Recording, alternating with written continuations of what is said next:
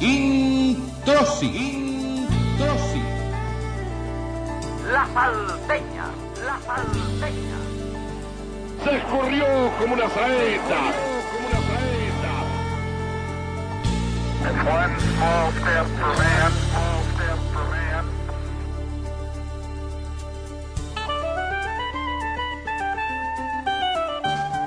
Un programa de radio. Comienza un programa de radio.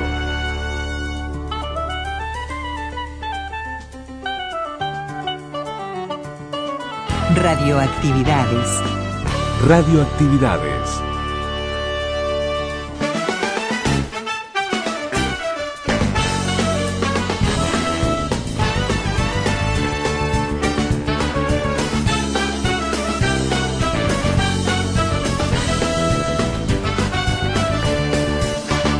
Domingo 6 de noviembre del 2022.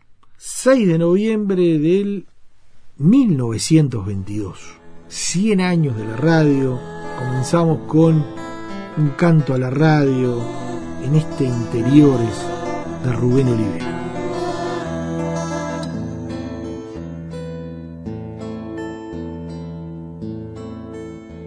En la mesa, sandías de yeso, mil platitos cubren la pared. Un San Jorge cuidando la siesta y a su lado sonríe Gardel. Entra el viento, juegan los caireles, si dejan abierta la puerta cancel. Y se cuela en los cuartos, remueve olores secretos, colonia y laurel. Florecían los blancos jazmines, su claro misterio a la luz lunar. Florecían los jazmines blancos y a todos un ramo les iba a llegar. Florecían las lunas de y la calle Fray Ventos olía jazmín. Madera sonora en la radio y Solina Núñez hablaba de amor.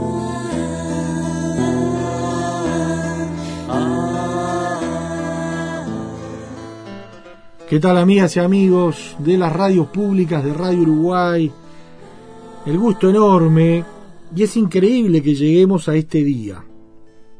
Este día que es el centenario de la radio en el Uruguay, ubicándonos a 100 años de aquel 6 de noviembre de 1922.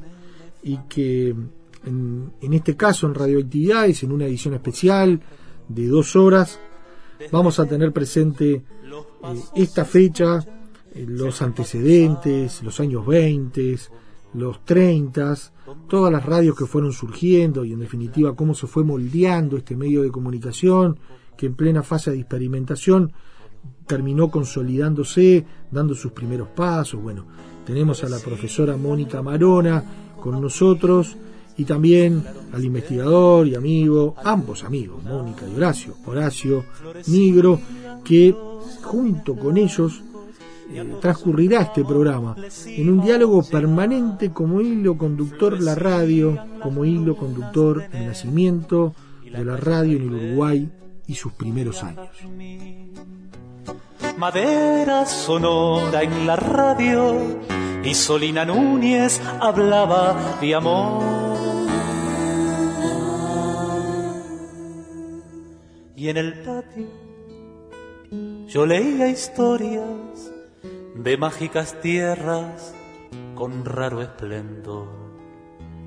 Y quizás no sabía que en casa rondaba la magia esperando un canto. Florecían los blancos jazmines, su claro misterio a la luz lunar. Florecían los jazmines blancos y a todos un ramo les iba a llegar florecía en las lunas de enero y la calle Fray Ventos olía jazmín. Madera sonora en la radio y Solina Núñez hablaba de amor. Madera sonora en la radio y Solina Núñez hablaba de amor.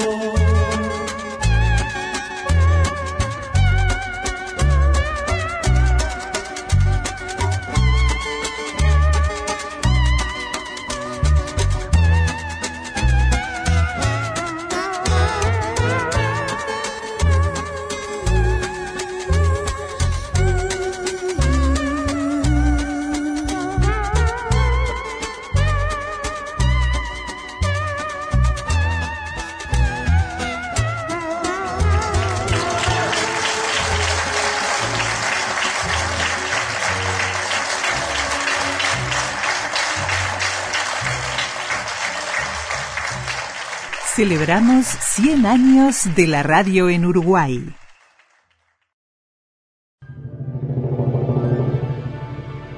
Han escuchado el relato del primer tiempo a cargo de Silvio JMB, Radio Centella.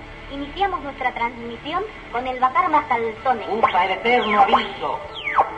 Radio Manía, CTV. Dogomar Martínez también usa el gran pantalón artesano fortificado. Gran pantalón artesano fortificado, único con garantía escrita. Escuche bien. 100 años de radio.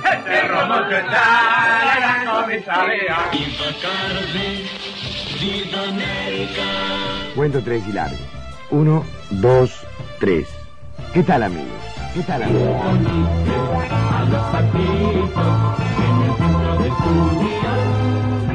CX44 Radio Solís de Montevideo inicia hoy este programa que se transmitirá lunes y jueves de 22 y 30 a 23. A partir de este momento, tenemos mucho gusto en presentar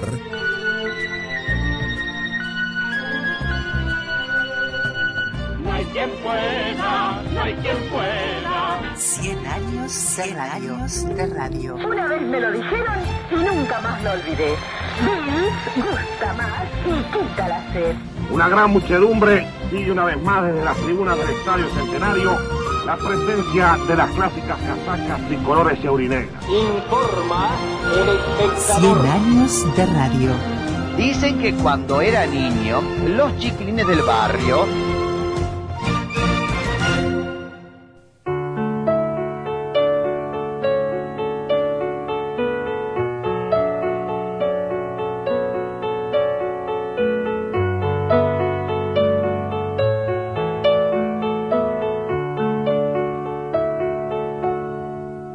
Don Sebastián Paradisábal era un próspero comerciante vasco, instalado en la avenida 18 de julio 853.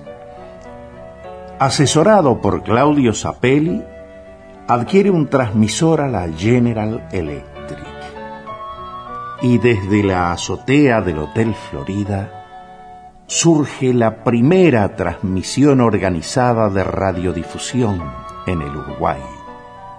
Era el 6 de noviembre de 1922.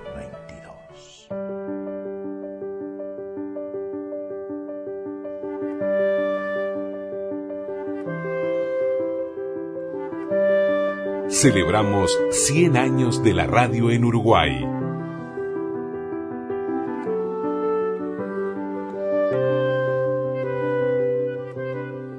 Bueno, Horacio y Mónica, estamos en un diálogo muy especial, en un día muy especial. Hoy es 6 de noviembre.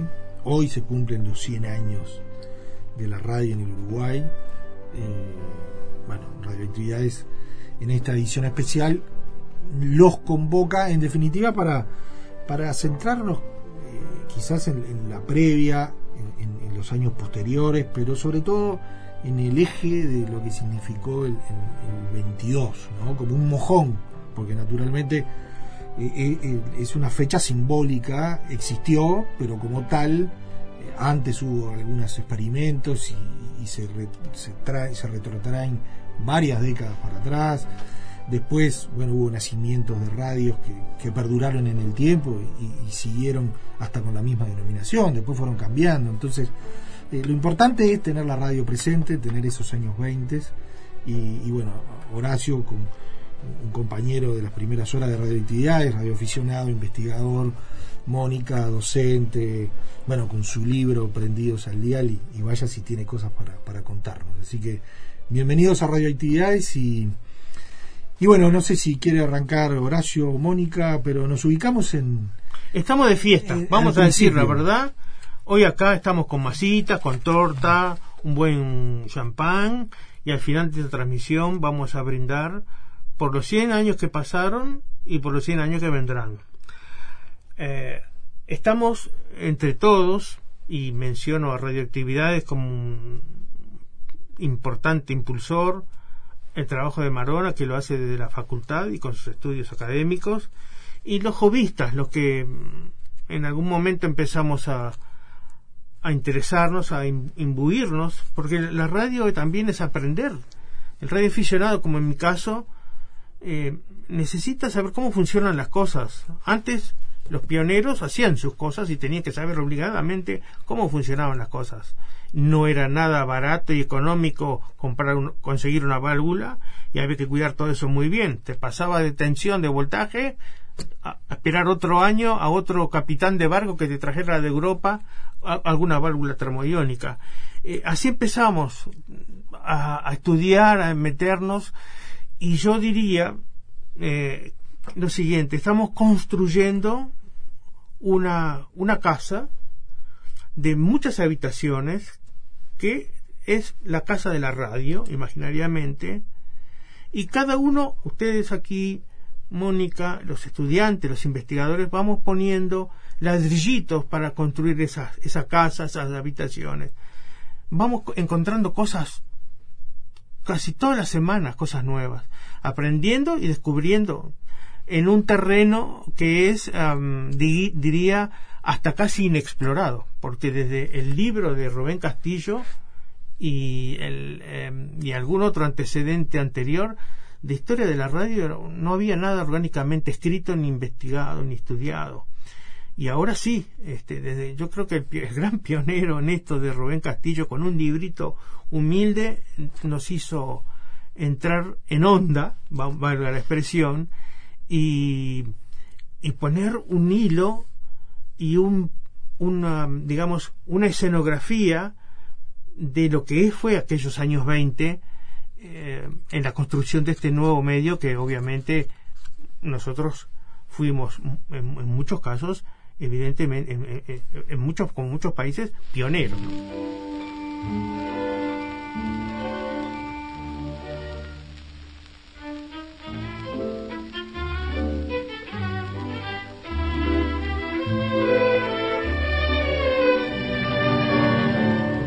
Cien años de la radio.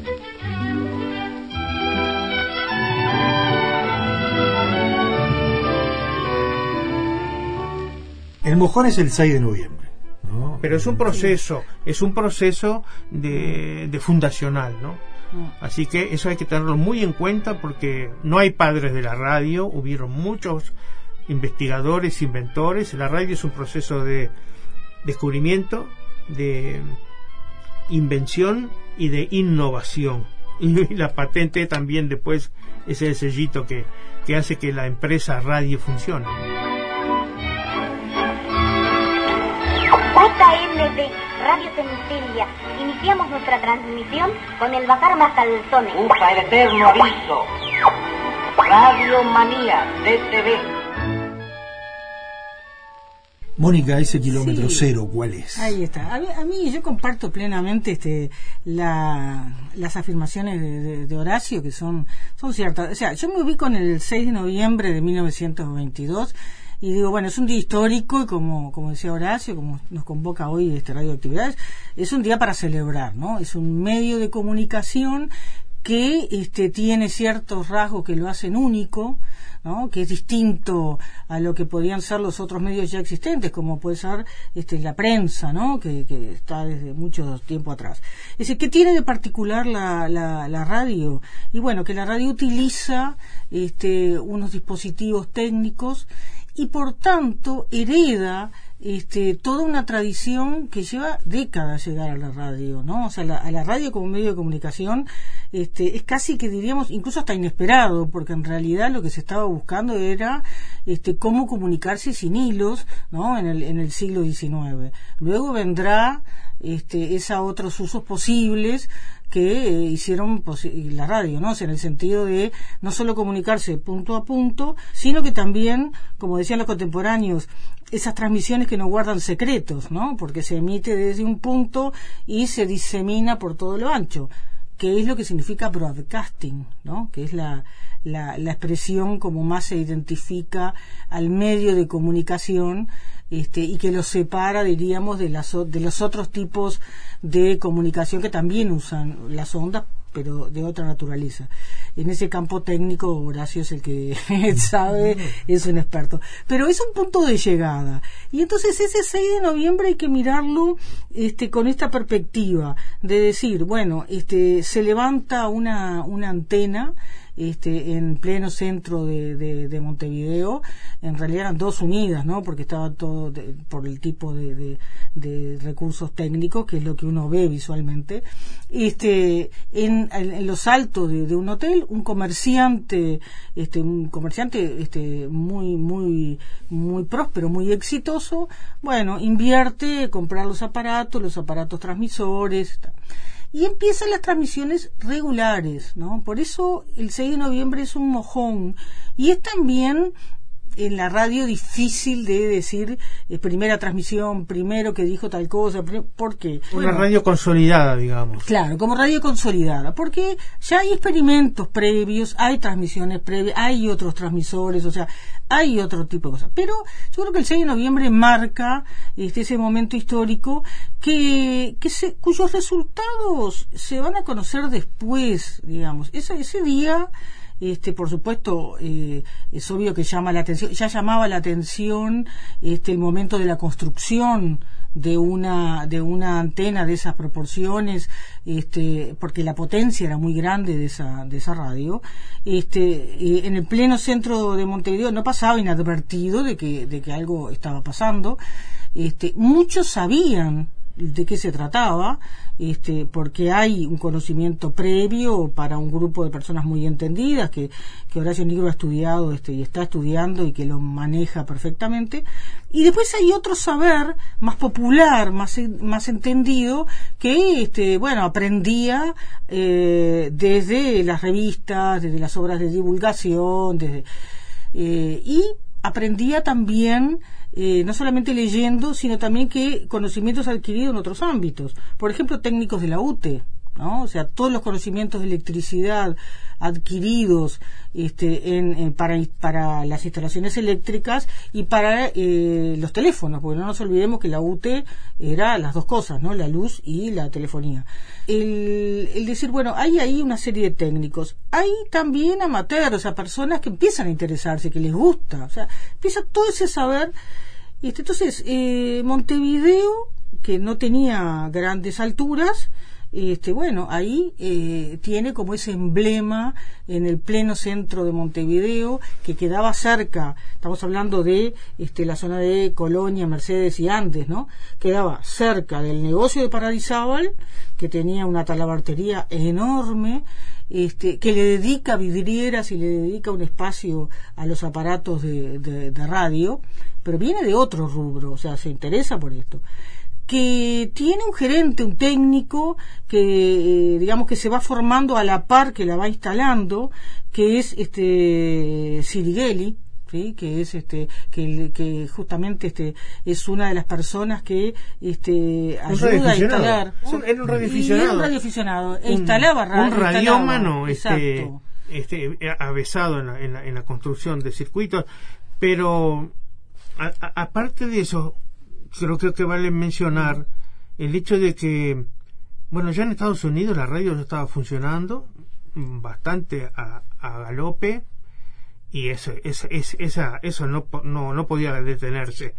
Y empiezan las compañías, la General Electric, la Westinghouse, saturan en el mercado local y dice, bueno, nosotros tenemos que vender receptores. Así que vinieron acá y a Buenos Aires, que ya tenía radio cuando empieza la radio en Uruguay, en el año 20 los locos de la azotea eh, se pusieron a lanzar su, su, emisora. Em, ya este, en Buenos Aires la General Electric estaba instalada. Y la General Electric acompaña, como la Telefunken, como la Siemens, la, la era eléctrica de, de, los países. O sea, antes era la lamparita eléctrica empieza a principios del siglo a iluminar los hogares y el hogar se electrifica. Tenemos el ventilador eléctrico, el refrigerador eléctrico y con todo eso vino la radio, la radiodifusión, la palabra hablada.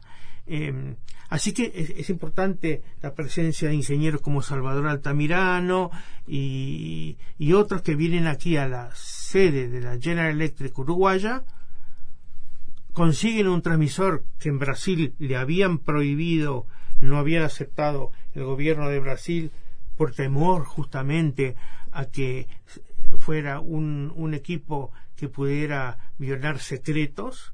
Este, y ese equipito viene acá en Uruguay, lo va a Buenos Aires y viene a Montevideo, cruza el charco, digamos, y son los primeros cacharritos con los cuales empiezan a jugar Zapelli, Elena, Sirighelli y otros tantos más en un grupito de aficionados que ya venían haciendo recepción, escuchas, algunos eran radiotelegrafistas de la estación Cerrito, otros trabajaban en buques, otros reparaban equipos que venían en los barcos, les arreglaban los equipos. Hay que, no hay que olvidar que de 1912 era obligatoria la presencia de una estación radioeléctrica en todos los barcos del orbe.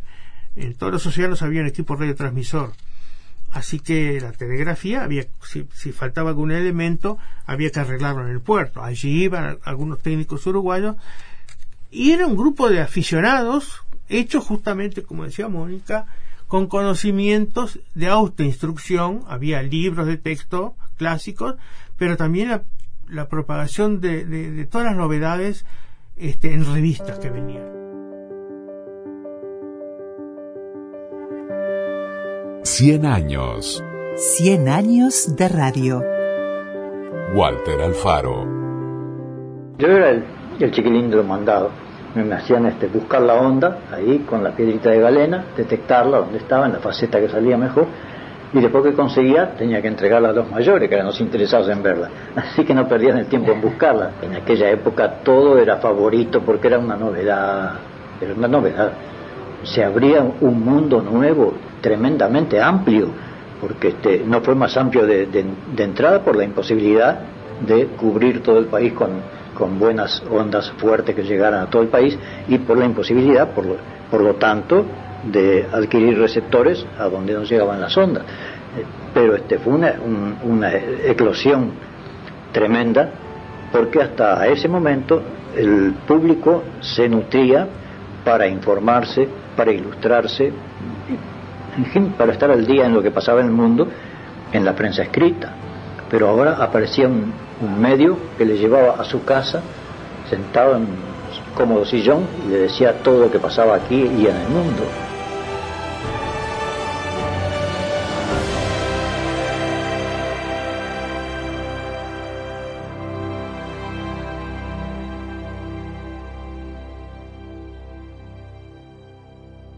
Cien años de radio.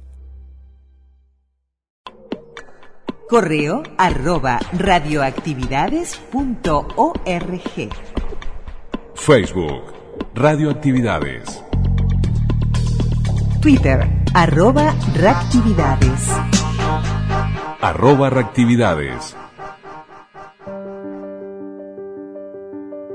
Cien años de radio celebramos 100 años de la radio en Uruguay.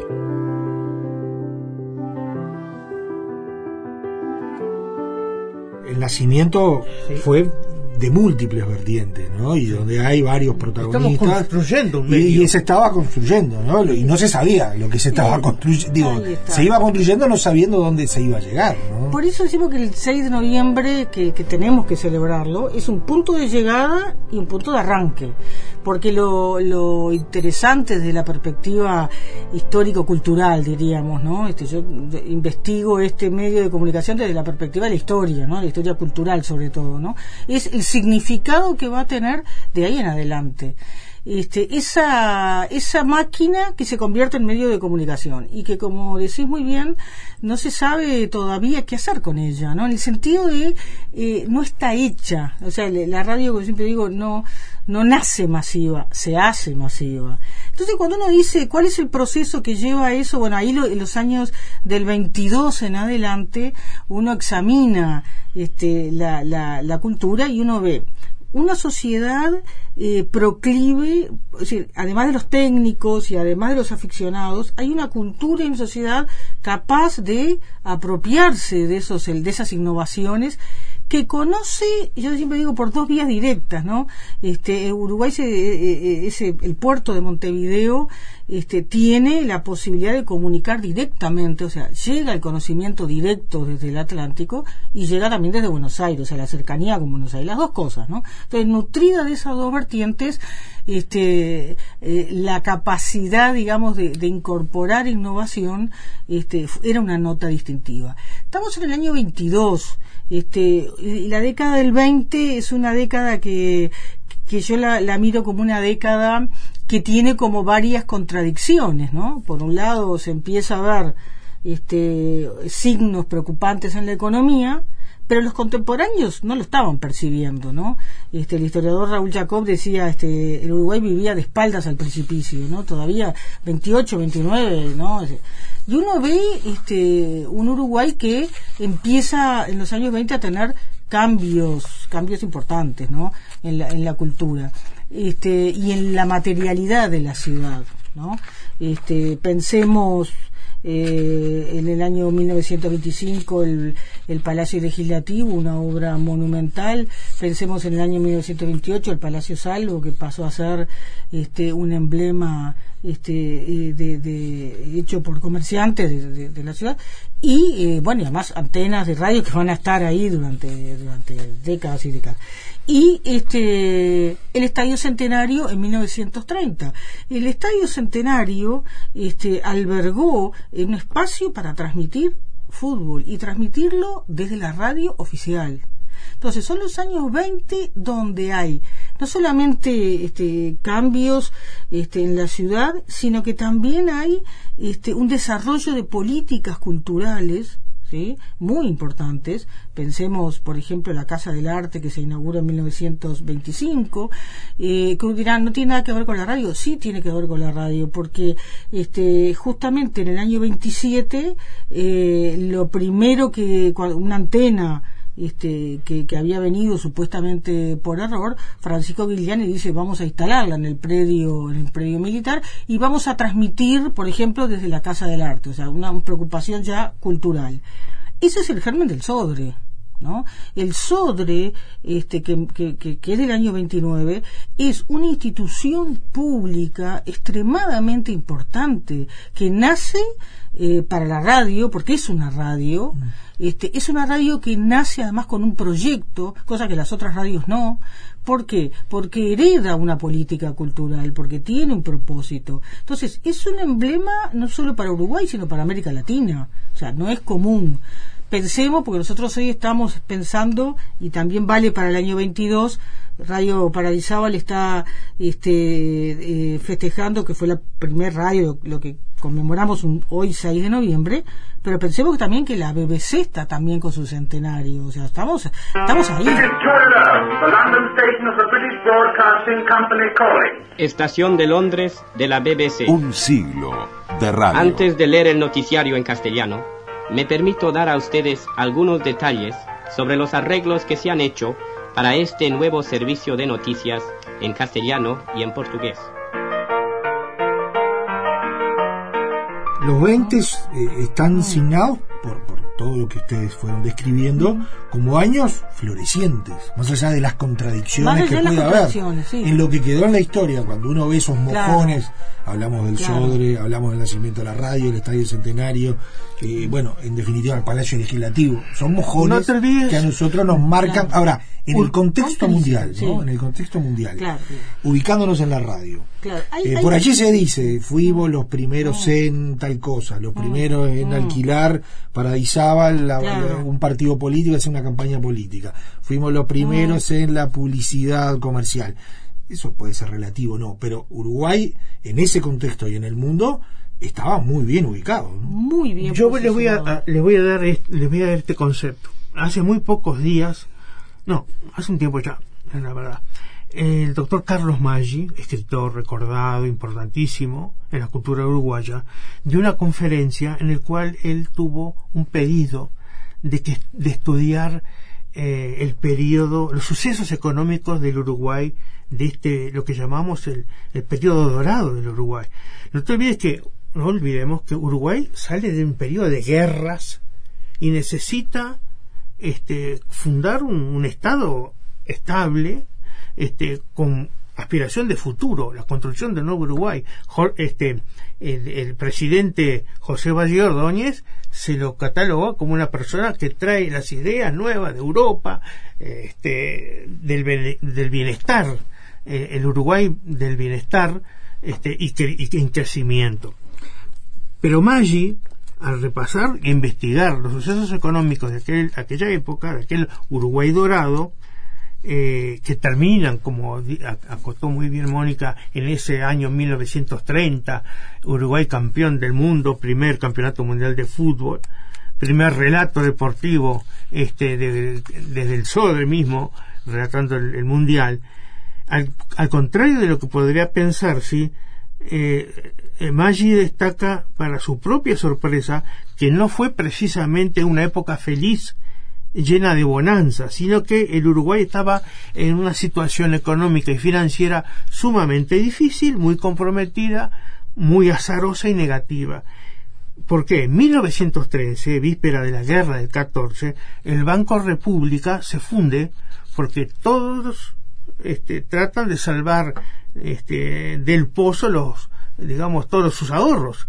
En aquella época retiran el oro en aquella se pesaba el oro en la balanza y el Banco República queda totalmente eh, sin fondos. Lo salvan los bancos privados al Banco República. Entonces, ¿qué, ¿qué, podría haber de una tranquilidad como para decir, bueno, vamos a, vamos a hacer crecer un país?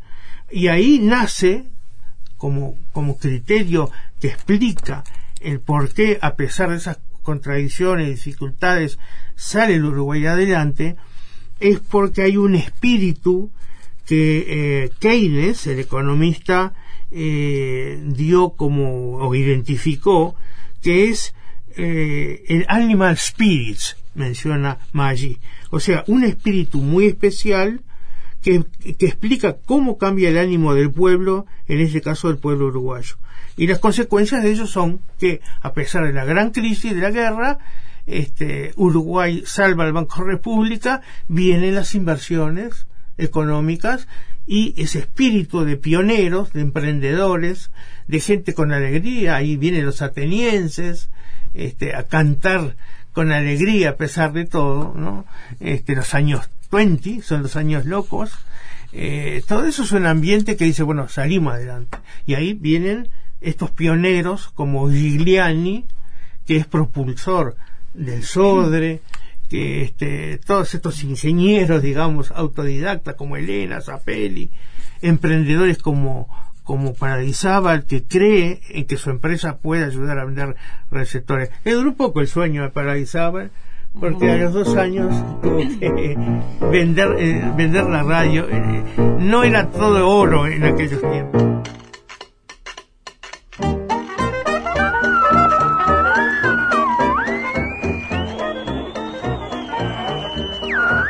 Carlos Maggi.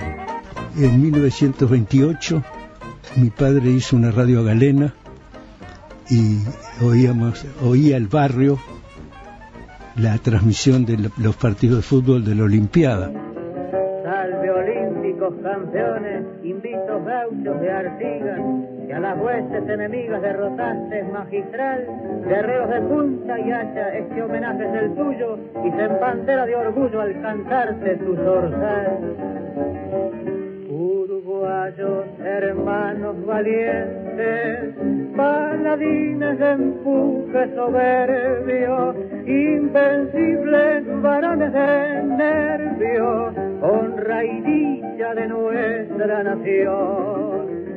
Mi padre puso una, una, una budinera con los auriculares y la gente se acercaba al balcón, ponía la oreja y oía una vocecita que decía, ¿no? La famosa anécdota de a, ataca, a la Argentina con el uruguayo, las cosas contradictorias. Pero estaba el barrio, había 20 o 30 personas en, en, la calle Madrid, que era donde vivíamos, ahí cerca del Palacio Legislativo, y mi padre puso la, la budinera con, los con los auriculares en el balcón, y ahí se juntaron 20 personas a escuchar.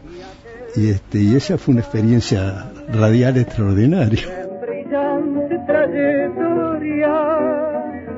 nuestra olímpica victoria con placer nos señaló. José Nasasi. Mis compañeros de Tres Cruzadas me han honrado una vez más para que agradezcan su nombre esta magnífica fiesta. El destino quiso que fuéramos nosotros los protagonistas en las conquistas de dos campeonatos olímpicos y uno mundial. No creo traer una nota triste a esta espléndida fiesta, recordando a los compañeros que ya no existen, porque ellos están en nuestra mesa y nuestro recuerdo. Celebremos pues nuestra fiesta, brindando porque nuevos gajos del laurel olímpico ciñan en el futuro la frente de nuestro jugador. Invencibles varones de nervio, honra y dicha de nuestra nación. Mi guitarra también se estremece ante el eco del triunfo rotundo y vibrante la exhibo ante el mundo. Cien años de radio. De mi en el concepto internacional, ¿cómo, cómo estaba parado Uruguay? Bueno, Uruguay está parado en una situación que los... los eh, a ver, la, Uruguay depende mucho del mercado internacional porque es gran exportador este, y eh, Raúl Jacob, que ha estudiado, investigado la historia económica del Uruguay, ha estudiado además especialmente estos años 20, va marcando, bueno, como hay un descenso de los, de los precios a nivel internacional. O Uruguay es un tomador de precios. Entonces, eso va a dificultar. Y además hay una, este, eh, hay, hay, hay, es un país eh, por eso a mí esa expresión de que vive de espaldas al precipicio me resulta siempre muy significativo, ¿verdad? Eh, que es una expresión suya, no es mía, pero que me parece muy clara. Este, pero no solamente está en esa situación, uno cree que, o sea, en octubre del 29 se produce el crack de este, la bolsa en Estados Unidos que tiene proporciones mundiales. Pero en Uruguay, en esos años, como, como la crisis entra por el mercado exterior, las repercusiones más fuertes se sienten después, en el 30, en el 31, ¿no? O sea, se, se van sintiendo porque entra por ese lado. Pero a un país que ya mostraba signos de crisis, de crisis económica. Pero sin embargo, si miramos, la ciudad crece, eh, la ciudad empieza a pensar y cada vez más, ya venía de antes, pero se desarrolla el tiempo libre, el ocio, el récord de, de, salas de, de, cine, la playa, los parques, los automóviles. Uruguay tiene un récord de automóviles per cápita en, en, los años 20 que es, que es impresionante, o sea, ya este, se, se empieza a perfilar. Entonces, la ley de ocho horas influye en eso.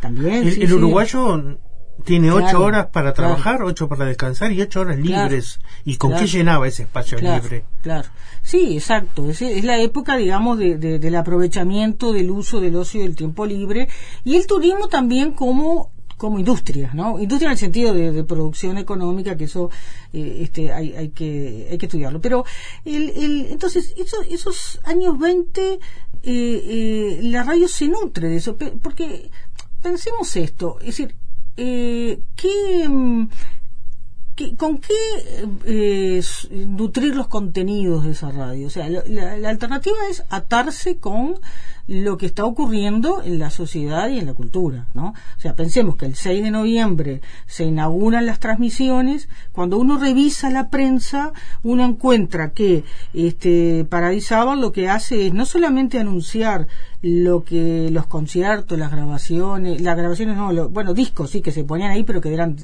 se escuchaban muy mal por razones técnicas, sino que además lo que se transmitía desde Buenos Aires, porque cuanto más estaciones de radio, mejor para, para promover la venta.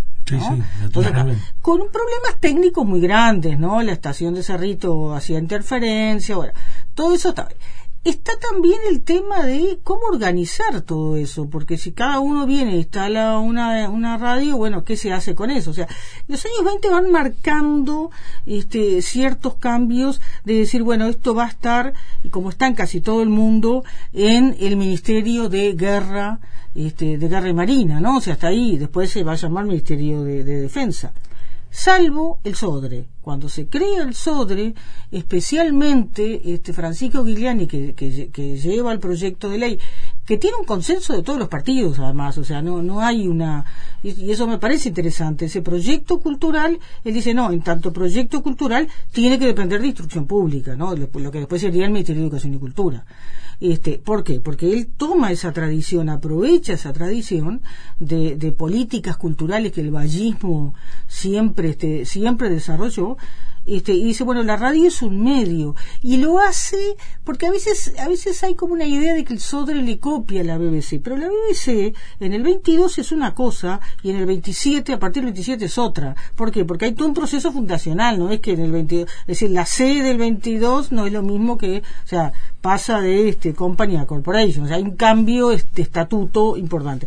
Pero ese no es el caso ahora. Lo que yo quiero señalar es que este el Sodre es un proyecto que se nutre de su propia historia. ¿Y qué es lo que hace Giuliani? Porque pensemos esto, contrata a los mejores, al mejor musicólogo del momento, ¿no? Lo contrata. Con ocho funcionarios pone a trabajar la radio a Kurt Lange, que era el, este alemán, este musicólogo reconocido a nivel este internacional, la mejor discoteca. Pero ¿cómo se financió?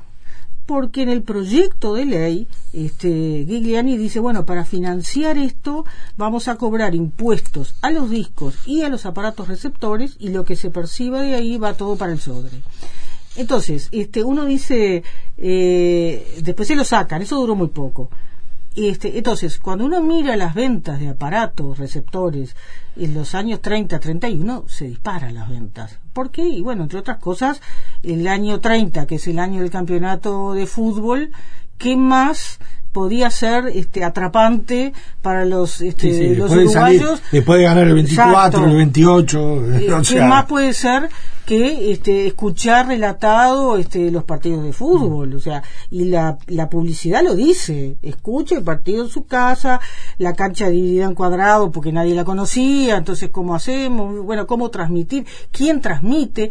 Todos hacen un poco de Aprendizajes todo. de estrategias. Exacto, aprendizaje de estrategia, todos hacen un poco de todo, entonces este instalan la antena, esto, lo otro, yo que sé, el gerente, Emilio Elena, gerente de, de este el, el de la General Electric, este, ¿no? De, de los pocos locales, porque en general los gerentes los mandaban del exterior y él era de, de, de aquí, este eh, también, bueno, está eh, transmiten, o sea, hacen de locutores, hacen, o sea, el hombre orquesta, como, como, como decimos habitualmente, ¿no? Este, pero dispara las ventas.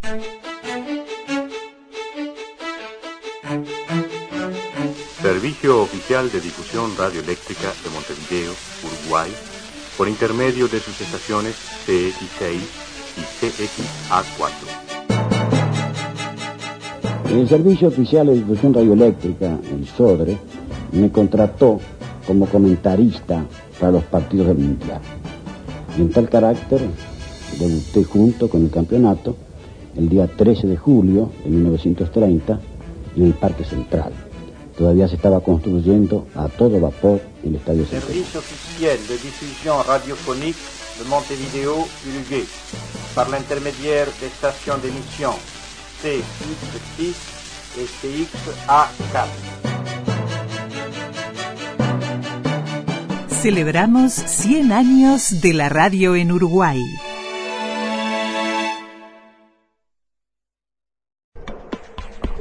En Facebook, Radioactividades. Radioactividades. Contenidos, adelantos y noticias. Facebook, Radioactividades. ¡Qué hermosura! ¡Qué música tan bella! Y pensar que disfrutamos de esta maravilla por solo cuatro pesos mensuales que invertimos en el Splendid que adquiría mi sola firma. También usted puede hacer lo mismo. En Radio Splendid, Avenida Uruguay 772, casi Ciudadela, teléfono 88493.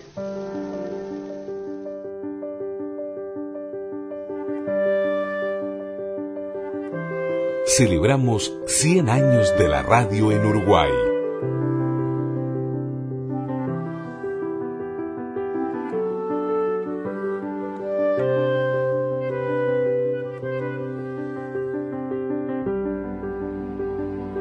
Cien años de radio.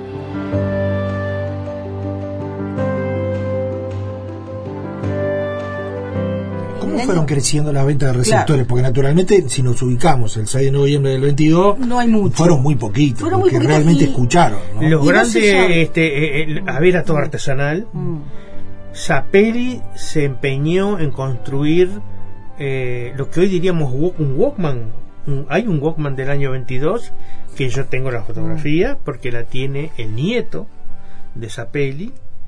Por suerte se conserva. Es una cajita de madera como si fuera una petaca y con una tapita que se corre y ahí ahí se hace la sintonía no, no tiene enchufe ni se conecta ningún porque era galena está la piedrita de galena piedrita que lleva había que ir a buscar a minas de Valencia en la en la mena o sea la beta estaba en Minas de Valencia y ahí se hacían excursiones para conseguir la piedrita de galena que Suapelli usaba en cada uno de estos aparatos que construyó y vendía necesitaban vender era Ah, pero cuánto, más o menos, cuánto, Bueno. no, no exactamente, pero digo, La- las ¿cuántos cifras- receptores? Las cifras este, son difíciles de saberlas con exactitud por esto, porque en los años 20 no hay documentación. Recién se empieza a documentar cuando entra en la aduana este, para, para justamente cobrar los impuestos a partir de, este, creo que es en el 28-29 que aparece en los anuarios estadísticos. Pero además se traían este, de una manera muy peculiar, que uno los ve en los anuarios y están por kilo este no está por unidad. ¿Por qué? Pues se terminaban de armar acá y se terminaba de armar a veces la caja de madera también, que, que, que los grandes había una aparatos. industria de carpinteros Claro, que se encargaban de hacer el gabinete Exacto. Entonces, ahí hay, este, hay una dificultad muy grande para saber. Y lo segundo que lo hace difícil, que este, frontera como somos, este, me traigo uno bajo el brazo de, de- de Buenos Aires, ¿no? O sea, que eso, eso también era, es muy difícil saber. Pero lo que sí es claro es que a partir del 30 las ventas se disparan y ahí lo tenemos más certeramente por un tema de, este, de, de que estaba registrado en la aduana, pero por tonelada. No te puedo decir por unidad. Lo que las fuentes, otras fuentes van indicando es que, eh, así como está esa primera etapa de aparatos más caseros, ya cuando va terminando la década del 20, ya tenemos aparatos para toda la gente que no tiene conocimientos y que eh, eh, se escucha y quiere escuchar y lo compra a plazos. Entonces los testimonios, y además la publicidad lo dice, la compra a plazos. Después uno empieza a aparecer en los años 30 algo muy interesante que es traiga su aparato usado y le damos uno nuevo, ¿no? Estrategia de, venta. Eh, cambie el viejo aparato por este que tiene onda corta, ¿no? Entonces hay, hay toda una estrategia comercial muy fuerte. Entonces los años 20 que son como de experiencia, de aprendizaje, lo que uno ve por otras fuentes es que empieza a tener este, en- instalado por los documentos en los barrios, los comercios empiezan a poner este, la radio a todo volumen. Eh, hay un, porque también hay una cosa que hay que ver. Esa radio que vemos en el centro del hogar tardó un poquito. Al principio era escucha colectiva. Cuando hablamos del discurso de Valle, que es del noviembre del 22, cuando el Partido Colorado Vallista arrienda este, la radio Paradisábal, la escucha es colectiva. En las plazas, en esto, se escuchaba muy poco. Pero la novedad, porque aparentemente toda la prensa dice como que no se escuchó mucho lo que, lo que dijo Valle, porque en realidad... Pero la, pero la prensa lo rebotó. Los opositores para burlarse y los adherentes para decir, mira qué bien la ciencia, el progreso. Y de hecho se publicó por todos lados. Y se publicó por todos lados. Entonces, el, todos se enteraron. Claro, el efecto es brutal. Y ahí Gigliani de vuelta, ¿no? O sea, el estratega, en ese momento, además, en el 22, estaba muy cercano al, al, al, al, vallismo, era un dirigente del vallismo, después cuando muere Valle en el 29, él se va acercando, se perfila por, por otra línea y termina con el terrismo, digamos, ¿no? Este, después termina mal con el terrismo, pero es un personaje este, impresionante. Este, y, quiero volver al Sodre por esto, porque dentro de ese proyecto cultural y con ese y con esos recursos se compra el Teatro Urquiza, que pasa a ser un estudio auditorio del Sodre y se compra en el año 31, que uno dice están los indicadores de la crisis y el Estado decide invertir en eso. Invierte porque forma parte de un proyecto cultural. Hay otro proyecto cultural del que se habla menos y que para mí también es importante, que es dentro de lo que eran los agrónomos, aunque parezca este, eh, sorprendente, porque pasa que hay una primera radio rural que se desvanece ¿no? que después se pierde. Pero hay una primera radio. Nosotros siempre hablamos de la radio rural de, de Bordaberry, de Nardone, bueno, sí, efectivamente está esa. Pero hay una primera radio rural este, que es de la década, finales de la década del 20, que es, este, ¿por qué? Porque la dirección de agronomía dentro del Ministerio de Ganadería e Industria este, tenía una sección para formar gente en el, en el campo para las tareas rurales, para mejorar la productividad, para eso, ¿no? Y ahí este, este, la visión, porque ya se usaba, por ejemplo, se usaba el cine, se usaba la fotografía, y la radio. Entonces hay, este, en Sayago se instala una radio que incluso ocupa después el lugar de CX4, ¿no? O sea, que está pegada además al, al, al Sodre. Este, y entonces hay ahí también un proyecto del Estado de eh, digamos, de usar la radio como forma de instrucción en el medio rural. Que además ese proyecto tenía otra virtud y es que este, hacía sinergia con el SODRE. Entonces, eh, transmitían eh, se cruzaban los, los, este, las transmisiones. Entonces, es un Estado que se interesa, este, que, que, que, invierte. La dirección, la radio esta de agronomía, de, perdón, de, de la radio esta primera radio rural, se va a desvanecer porque, ¿qué pasa? A diferencia de de Gigliani que, que, buscó cómo financiarla y que, y que, la incorporó además este dentro de educación y cultura acá queda dentro del Ministerio de Guerra y Marina y sin un presupuesto propio. Y quedó desvanecida. O sea si no digamos los estos proyectos culturales si no tienen este inversión no no no no no funcionan pero permió a la sociedad uruguaya este, eh, ¿Por qué? Porque cruzaba con el Sodre, también dio a conocer el Sodre. Y el proyecto cultural que la radio pública desarrolló es tremendamente importante, incluso desde su, desde su concepción. ¿no? Este, llevar este, la cultura a todos los rincones, hacer que las grandes obras de los grandes compositores este, sean conocidos por todos y no solamente por aquellos que podían comprar los mejores discos, porque la selección discográfica es excelente. La profesionalidad, yo creo que hay eh, eh, de las dos radios más fuertes que, que arrancan con un contenido profesional tan fuerte, este, una de ellas es, el Sodre, nace profesional, nace diciendo, bueno, este, los, los locutores tienen que aprender a decir muy bien los nombres, las obras, tiene que haber puntualidad. Un, compromiso de calidad al aire. Un compromiso de calidad al aire. El Sodre en eso fue... Eh, este, escuela, o sea, formación. Fue escuela, fue escuela. Y pensemos, por ejemplo, que así como, como estaba ese gusto por esa cultura, que permeó mucho la clase media. Yo creo que la clase media posterior, ¿no? cuando uno piensa en los años 40, 50, cumplía una función importante como, como baluarte cultural. Pero además, este, eh, incorpora el fútbol. Suena como, como muy extraño que en una radio donde se pasan las mejores obras, ya no, no, pero vamos a transmitir desde el estadio. ¿No? Entonces, eso, eso es una interpretación de la cultura Incluso es el extraordinaria. Deporte, ¿no? Y después deporte. tenis, boxeo, golf, básquetbol, transmitieron. O sea, Ignacio Domínguez Riera en, su momento. Tal cual. Y, y eso lo dejó, lo dejó nosotros siempre decimos orgullosamente que fue la primera eh, emisora deportiva, si se quiere, por más que no, no era ese su cometido. No pero su- dentro de la amplitud cultural. Exacto, estaba, pero habla y de que eso, lugar. y a mí lo que me lo que me interesa es decir, esto es parte de la cultura, no es esa cosa de la cultura alta, ¿no? Como se decía antes, o- no, no, acá es un proyecto integrador y eso a mí me parece que es parte de las funciones y marcó, marcó, marcó una época. La ¿no? función social de la radiotelefonía, que, eh, ojo, no es todo luces, hay sombras también. Eh, en Buenos Aires, bueno, las emisoras de Buenos Aires se escuchaban muy bien acá, por la proximidad, y es por eso que se empiezan a autorizar radios en el Uruguay y en Montevideo directamente, porque había que formar una identidad nacional. Escuchamos muchas radios argentinas, se podían escuchar en el año 25, tenían Radio Cultura, Radio Argentina, Grande Splendid, Brusa, Radio Nacional, y había pocas radios en, en, Montevideo, estaba el- la General Electric, estaba Dan Rey Compañía, o sea, empresas privadas que tenían su, su radio también para fomentar venta de equipos de radio, de aparatos receptores y también toda la parte de la ferretería de la radio, ¿no? Válvulas, este, elementos de, de construcción. Y el Instituto Meteorológico también daba las indicaciones que va asociado al tema agro- agropecuario este, como información fundamental. Y después la hora.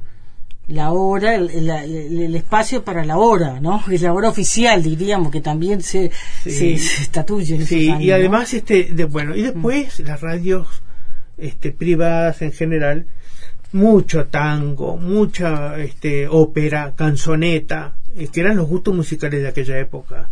Este, y en Argentina particularmente mm, se descompone un poco el buen gusto. Hay gente que empieza a alertar de que la radio está yendo por un camino un poco vulgar y empieza una dicotomía de lo que es la cultura con lo vulgar.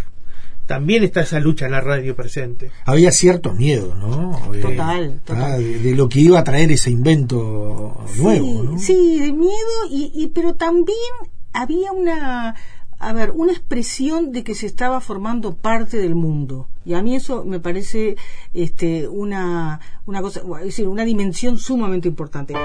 100 años. Y en poesía se revoluciona el ambiente literario con Alfredo Mario Ferreiro. El humorismo entra con lirismo en la poesía rioplatense. ¿Qué podría decirnos de su libro?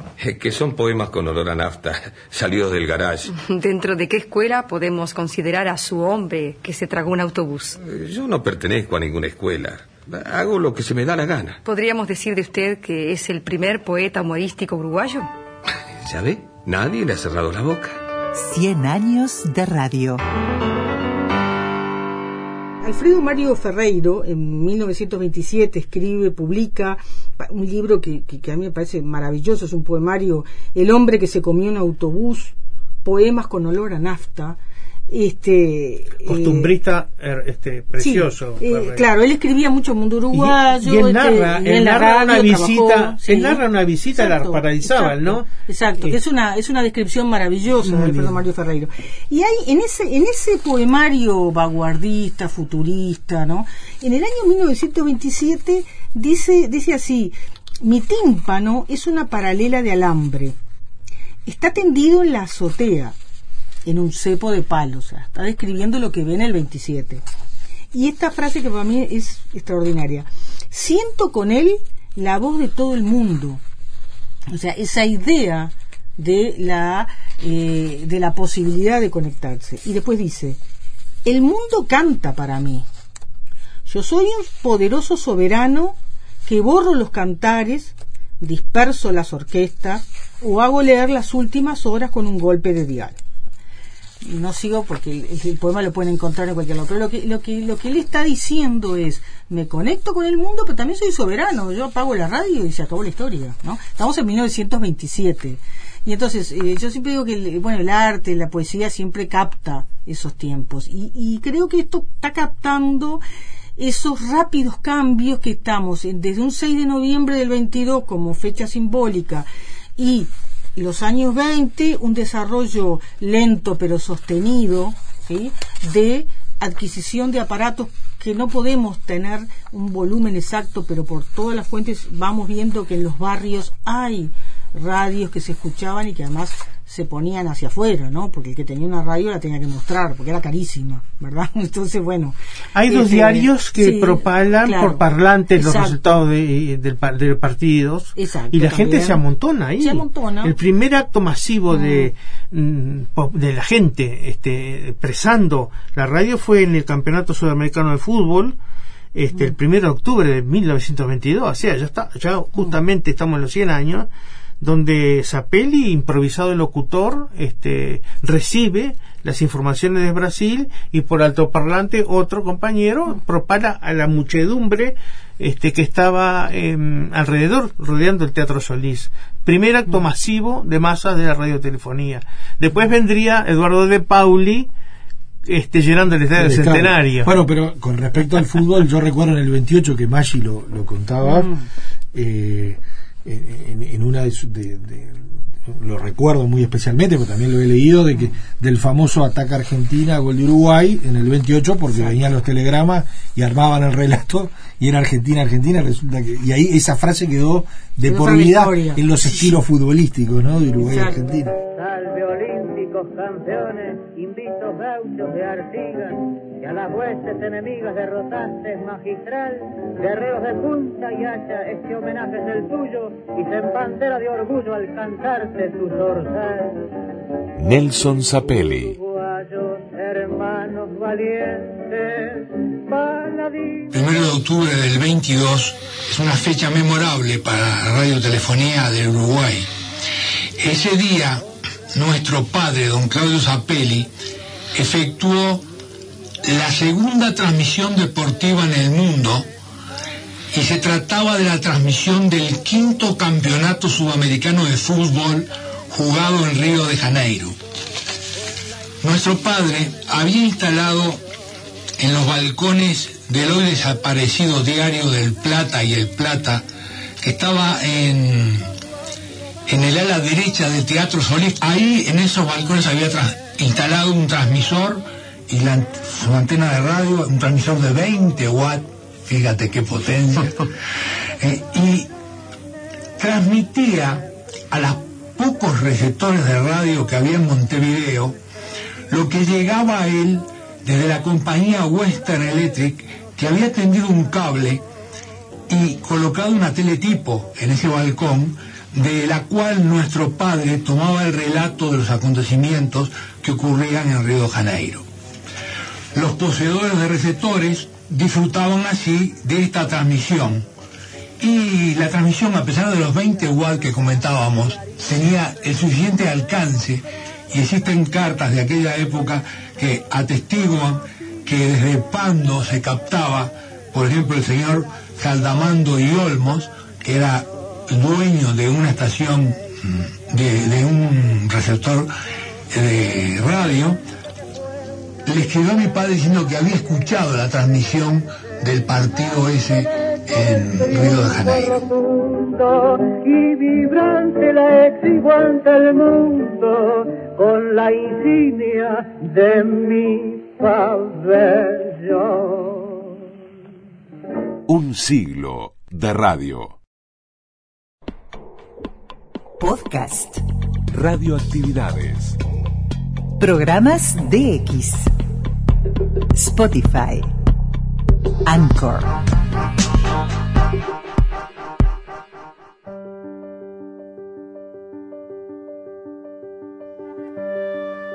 Celebramos 100 años de la radio en Uruguay. Señor Villapiana, quisiéramos que nos contase alguna anécdota de esas que se generan en la rueda de amigos, en el café, en la casa particular de alguno. ¿Recuerda alguna? Bueno, mire, le voy a, a contar una anécdota. Resolvieron, más bien resolvió Roberto Aurrió, que además de gran amigo de Gardel, era autor, él tiene el tango como la mosca, tiene el tango quimera, haz de cartón, que todas las grabó el mago. resolvió una noche que al otro día yo oficiara de cocinero porque iba en uno de esos días que Gardel estaba en Montevideo, iba a venir Gardel a almorzar. Y así fue. A las 3 de la tarde le presentamos a Gardel. No eran precisamente tallarines, era una pasta que comemos mucho los hijos de meridionales y los propios meridionales, los napolitanos o los calabreses, los fusilli, fusilli. Luis Viapiana, el primer locutor de la radio uruguaya.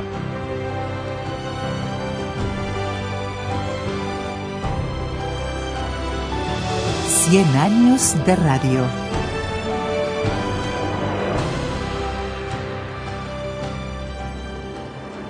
y los 20, Sí. ¿no? porque después empezaron a aparecer Sí, sí. otras emisoras. ¿Qué, qué- qué- qué nombres, eh, ya poniéndonos en, en- en lo que era la programación, ¿no? en lo que los uruguayos Mm. escuchaban? ¿no? ¿Qué, qué nombres eh, podemos mencionar como, como importante, más allá de la parte técnica, sino El más en la salida al aire? me parece a ¿Y mí que hay que qué- mencionar por, por eso digo, y Claro. Livia Piana, como, como de los primeros locutores, o sea, ¿Qué nombres y qué, y qué, qué nombres de radio y qué nombres de, de locutores y de personajes que se pudieron catapultar por la radio más allá de lo técnico? Bueno, ahí yo creo que hay primero que nada eh, las dos primeras radios de Montevideo, este, la radio Paradisábal y la radio General Electric. Después la radio Paradisábal pasa a ser diario, de, pasa al diario El Día, bueno, tiene una serie de, de vicisitudes. Pero este, en, e- en estos, en e- digamos, hacia, hacia, hacia fin, digamos, del, del- de los años 20, uno puede encontrar este, la estación del Sodre, puede encontrar la estación de la Dirección de Agronomía, puede encontrar la radio Westinghouse, que es una radio del año 28 y que tiene este, un, un, este, un peso enorme. La, bueno, esa este, radio, la radio, la radio eh, General Electric Sudamérica, que después se transforma en radio El Espectador en el 31. Tenemos la radio Carve ya también en esos años 20 lo que es el espacio de que después fue Radio Sport, pero que en, en los años 20, finales de los 20, comienzos de los 30, era- se llamó Difusora Colón, ¿no? Eh, poco conocida, porque en realidad después van cambiando, digamos, los permisarios. Eh, la, la radio Fada, que, que- que- que ocupa un lugar este, bastante largo en el, en el dial, después pasa a ser Radio Universal, Sí, digamos, la 22. ocupa, exacto, radio, ahí este, la Radio Uruguay en el CX26, la Radio Nacional, la Radio Artigas en el 34, Centenario Broadcasting, o sea, todas esas radios son de comienzo, de finales de la década del 20 y comienzo del 31. La, Después se le van a ir la- la- la Monte Carlo. Monte Carlo, y la Monte Carlo, 24. perdón, la Monte Carlo. Y después la del interior, Por ¿no? supuesto, Monte Paysandú. Carlo, exactamente. Radio Monte Carlo que me había olvidado, sí, por favor. Y este eh, Durazno, perdón, Paysandú, Paysandú y Durazno. Durazno, después vendrá también este la- las otras. Y después se van agregando, se van agregando otras, se va agregando, por ejemplo, en ese lugar de la Dirección de Agronomía pasa a ser Radio Jackson, que es una radio este de, de, de la Iglesia Católica, ¿no? Que después pasa, se vende y, es el origen de, de la radio Sarandí, unas décadas más adelante la Broadcasting Internacional, que es del año 32, que después, fíjese usted que en el 36, 1936, la compra Luis Valleverres, ¿no? O sea, compra las instalaciones, ¿no? Luis Valleverres, que venía del exilio y este eh, inicia con, con Radio Ariel que va a acompañar durante décadas y que él mismo señalaba que era una gran este eh, una, una gran eh, digamos vehículo de comunicación porque viene de la tradición del vallismo criado por su tío, ¿no? Este José Valle Ordóñez, que era figura de- de prensa escrita, ¿no? Eh, entonces, Luis Vallevar, que también trabajó en la prensa y en, los diarios, dice, bueno, la radio, después también va a tener su periódico, pero siempre dijo, la radio fue uno de los mejores este, puntos. Eh, bueno, después Radio Oriental, Radio Sport, pensemos una radio Sport dedicada exclusivamente a los deportes. Eso también es otro elemento. Uno puede tener radios de variedades, donde hay música, donde hay información, se concentra en los deportes. Este, después la voz del aire, la Edison Broadcasting, ¿sí? Este la una una radio una radio libertad que después pasa a ser inmediatamente radio águila que va a tener un, un peso es una radio popular este muy muy importante igual que radio Rochi que después pasa a ser tribuna sonora eh, una efímera radio Montevideo que también va cambiando y me detengo un segundito bueno además de Radio América que era la 46 Sí, la 48. me- y, y la 48 me detengo en la radio femenina que es otra radio que tiene una singularidad en todo el mundo y que tuvo una larga vida verdad una larguísima vida. Entonces qué vemos primero un dial comparativamente muy amplio.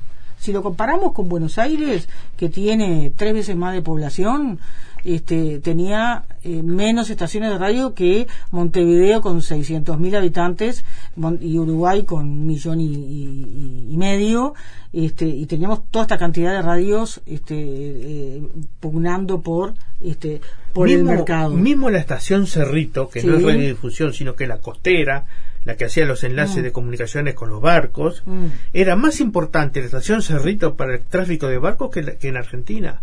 Mm. O sea, nosotros éramos un nodo de, de comunicación Mm. que iba hasta las Islas Malvinas, porque ahí había temporadas de pesca y Cerrito. en, esa- en aquella época era increíble porque la telegráfica, la costera, al mismo tiempo de transmitir, era estación receptora.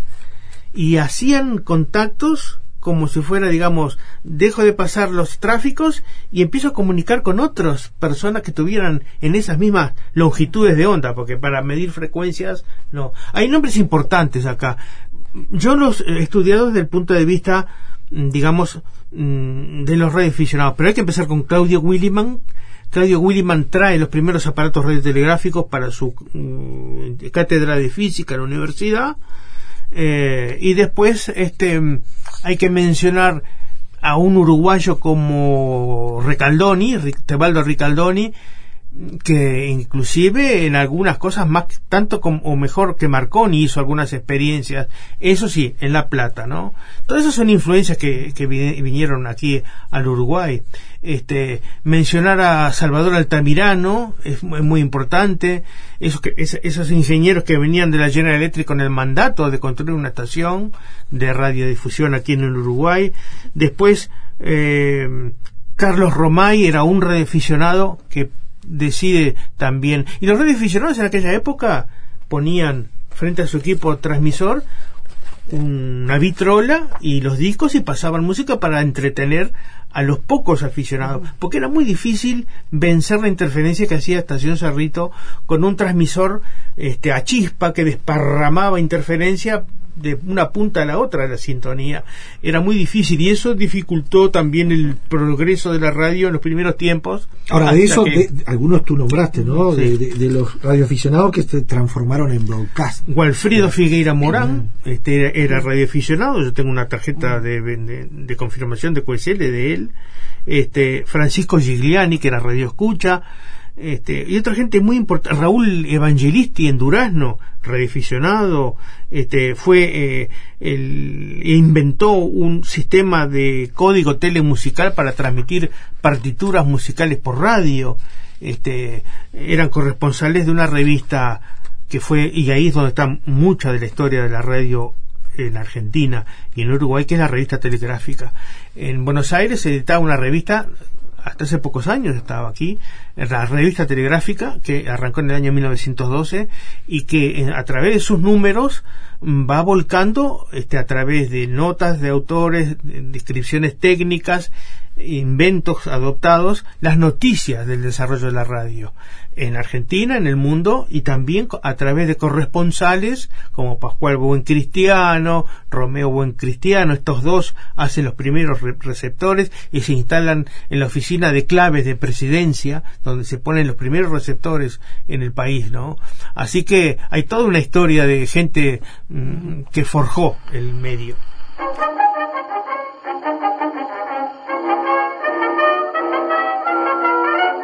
Cien años de radio en Uruguay.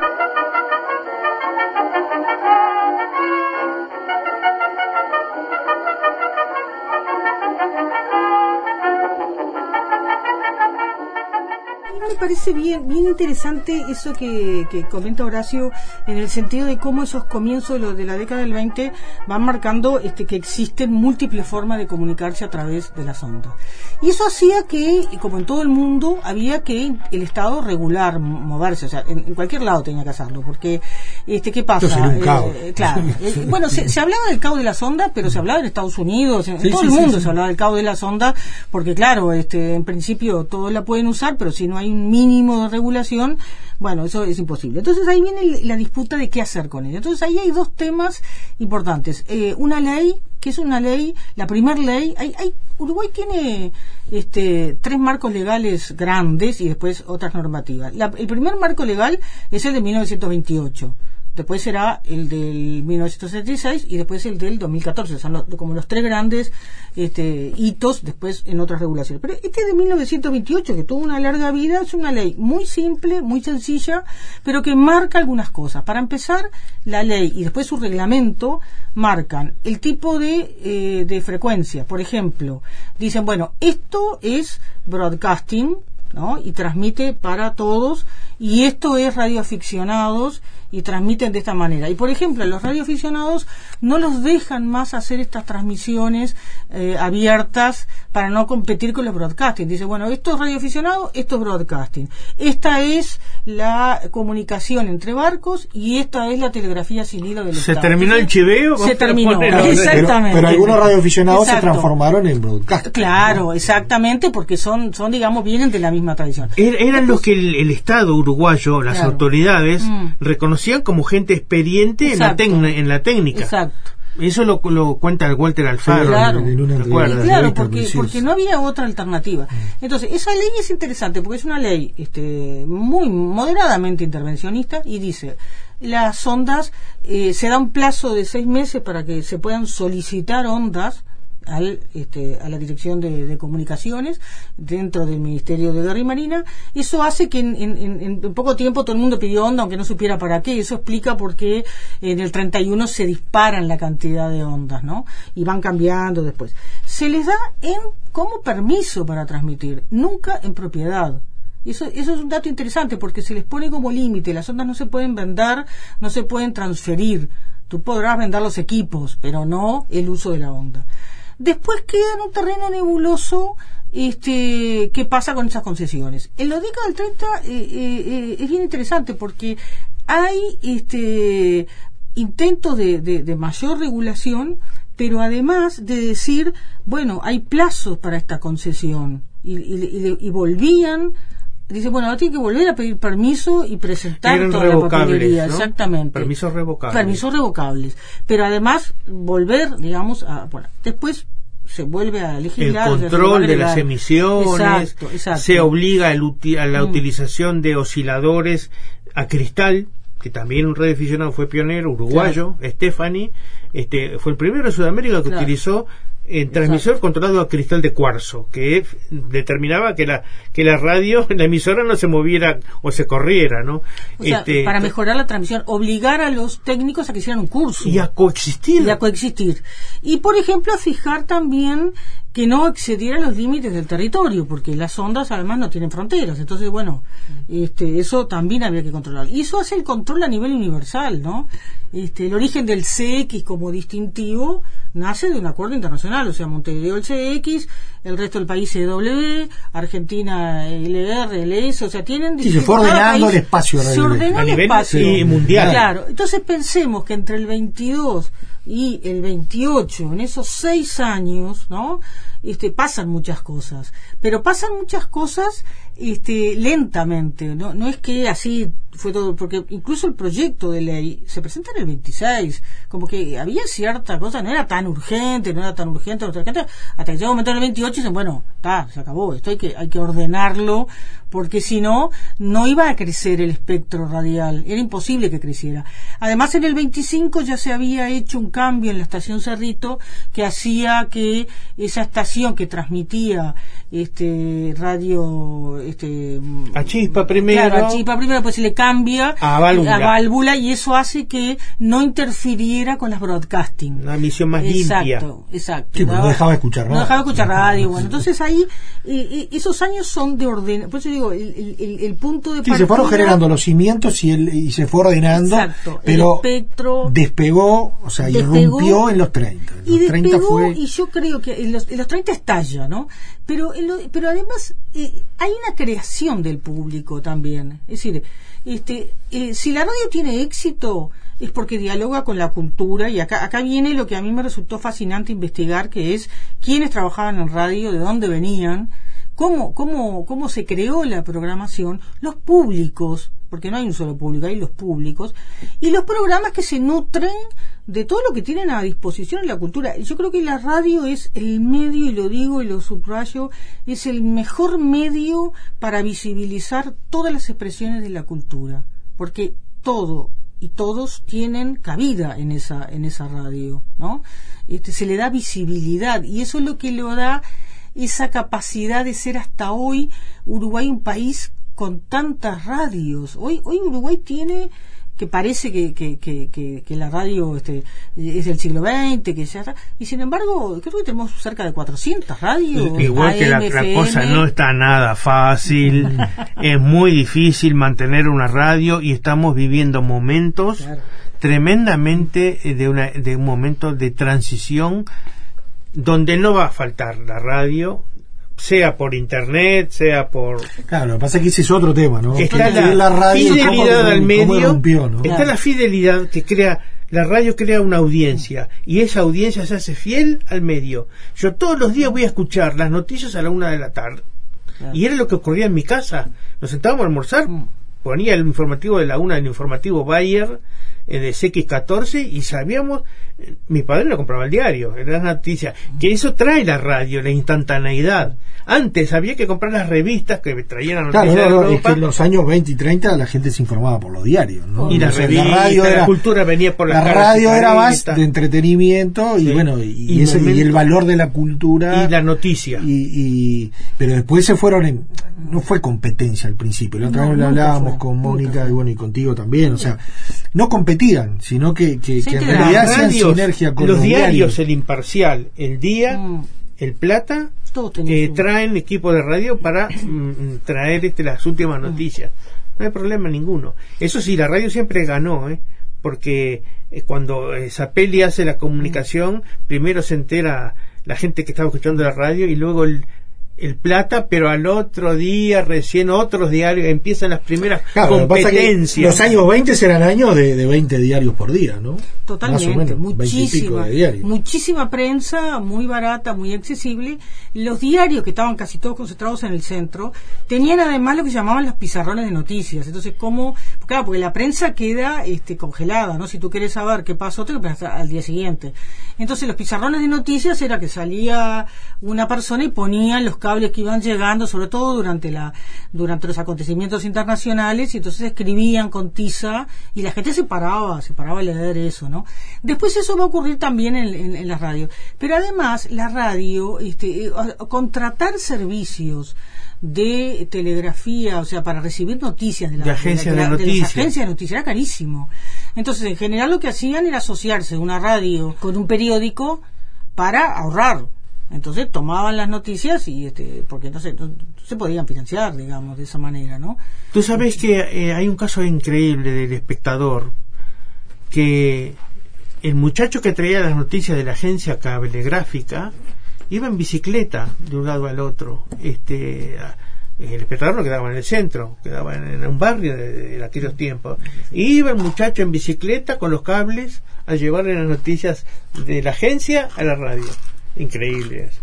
A pulmón. Eso sí que a construyendo, construyéndolo a, a- a pulmón. es lo lindo que tiene el medio este tiene tantas facetas interesantes desde la historia las, las anécdotas este y los personajes no los personajes de la radio las voces la radio es voz es compañía En el notable del mediodía comienza la gran cobertura nacional informativa.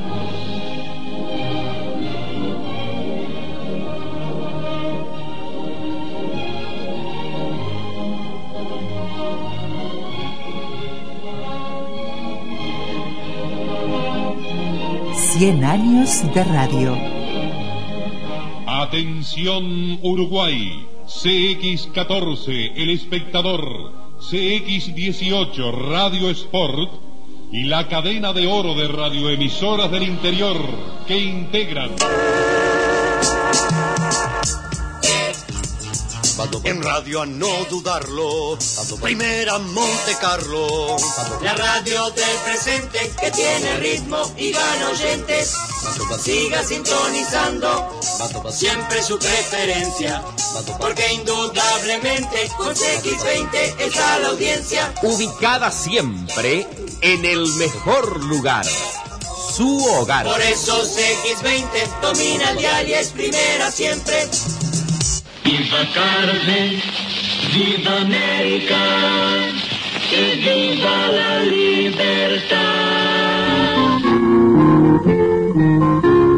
Aquí, CX30, la radio, Montevideo, Uruguay, en su frecuencia de 1130 kilociclos en onda media y su onda corta CX a 30 en los 6035 kilociclos, banda de 49 metros.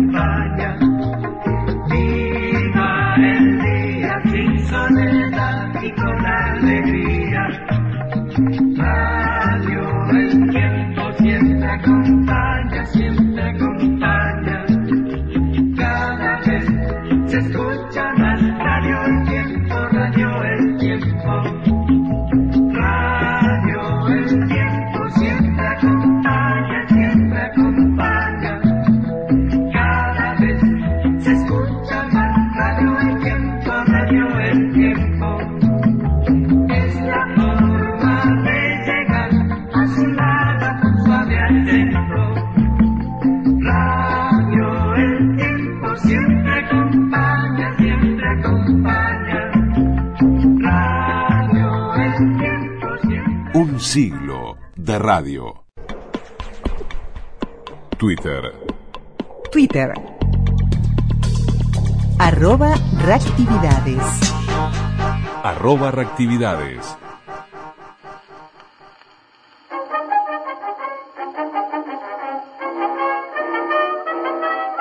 Cien años de radio.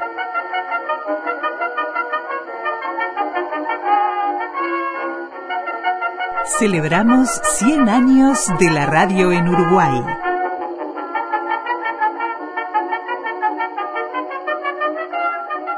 Ahora, de esos 20, con música, con, presencia de- de- del eje cultural como protagonista, después empezaron a surgir eh, ya radioteatros, empezaron a sur- eh, empezó a surgir el humor con- con- como una manifestación clara con el fenómeno de Pauli, ni que hablar, pero, pero el dial se entró a llenar de contenido, ¿no? de, de- de- ya de programación. Eh, y, y ahí donde se empieza a forjar quizás en los 20 es poco, pero en los 30 Ujú. lo que después se va a explotar absolutamente los 40 y los 50, ¿no? ¿De qué, qué, qué nombres también allí, ¿no? De Pauli sale como el gran fenómeno de convocatoria, Claro. uno de los más grandes de la historia de la radio. y- y- y dos emisores que empiezan a tallar, que son la competencia, una al lado de la otra en el dial, Sí, el 16, espectador y 14. Carve. Sí. La Ahí 14, vinieron las 16. mejores intérpretes. Las radios eh, eh, trabajan con contratistas que a su vez traen eh, figuras descollantes del- del exterior. Y, y, y la radio, en esa transición que hoy no existe, la radio es también teatro, o sea, las fonoplateas, ¿no? O sea, la- el público quiere ir a ver el artista en donde se está transmitiendo la emisora. Y eso es un elemento gravitante también. Es un fenómeno social.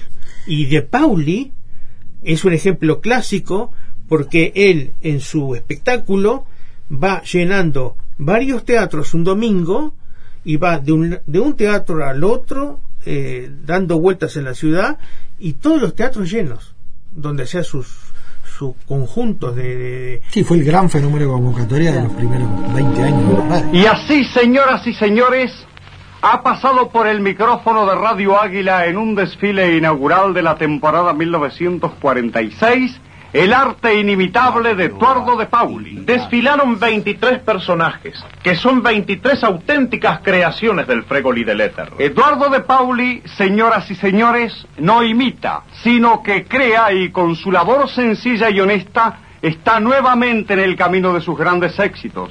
Éxitos que hasta la fecha nadie ha repetido y que le valiera con justicia el título de astro máximo de la radiotelefonía nacional.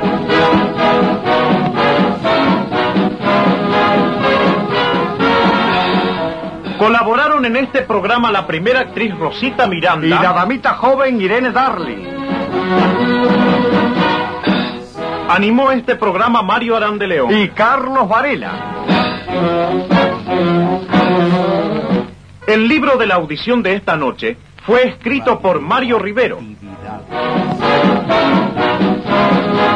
Fue un programa exclusivo de Cisne, la yerba del buen matero. Y ahora, señoras y señores, presento a ustedes el saludo personal de Eduardo de Pauli. Público presente y público oyente. Muchísimas gracias por la atención dispensada. También debo pedir disculpas porque esta noche, no sé por qué, me he encontrado más nervioso que nunca.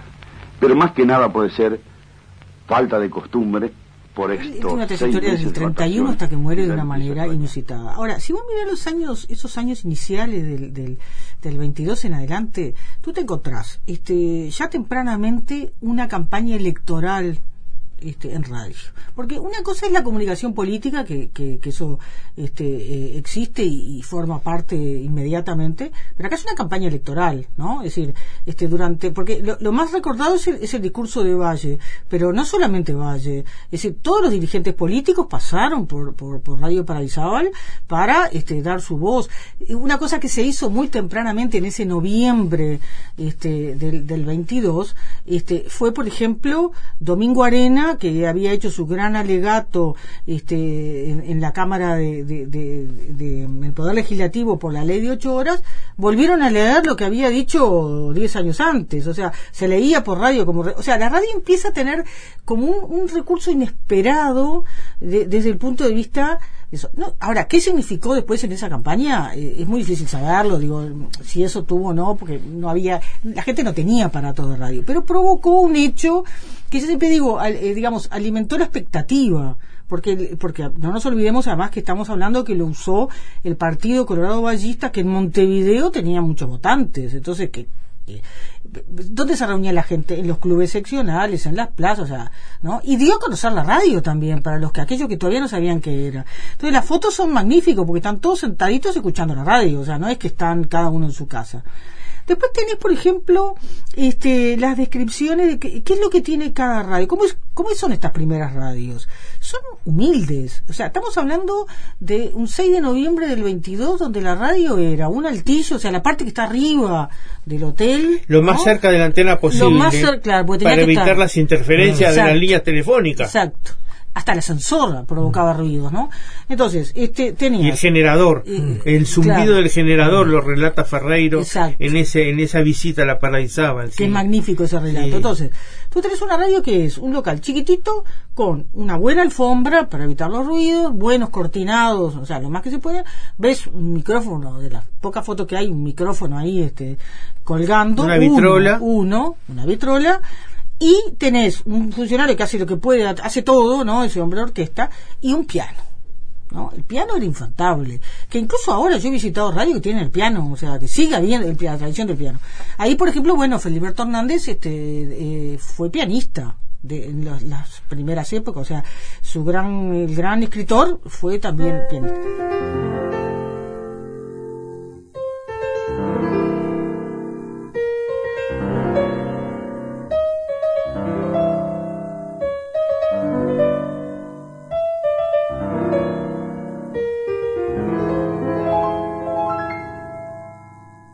El cocodrilo. En una noche de otoño hacía calor húmedo y yo fui a una ciudad que me era casi desconocida. La poca luz de las calles estaba atenuada por la humedad y por algunas hojas de los árboles. Entré a un café que estaba cerca de una iglesia. Me senté a una mesa del fondo y pensé en mi vida.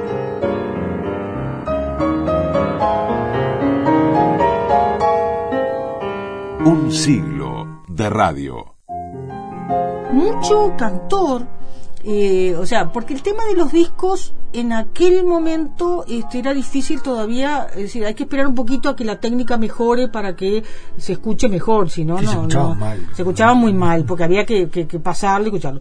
Después también era muy difícil más de una persona, porque el, el teléfono, este, ahí va, com- complicaba, complicaba mucho, este, el- el- la- por ejemplo, yo que sé, para que se pudieran transmitir orquestas, se tuvo que esperar un poquitito, porque tenía que venir mejor calidad de micrófono y dispuesto de otra manera, porque si no era como imposible. Entonces el piano solucionaba, o el guitarrista, o sabes, las otras cosas, porque como cada uno podía pasar, no eran profesionales del medio. Este, hay muchos, eh, y eso yo, yo a mí me resultó interesante, porque digo, pero ¿de dónde salía toda esta gente que cantaba, que recitaba, el recitado, por ejemplo, ¿no?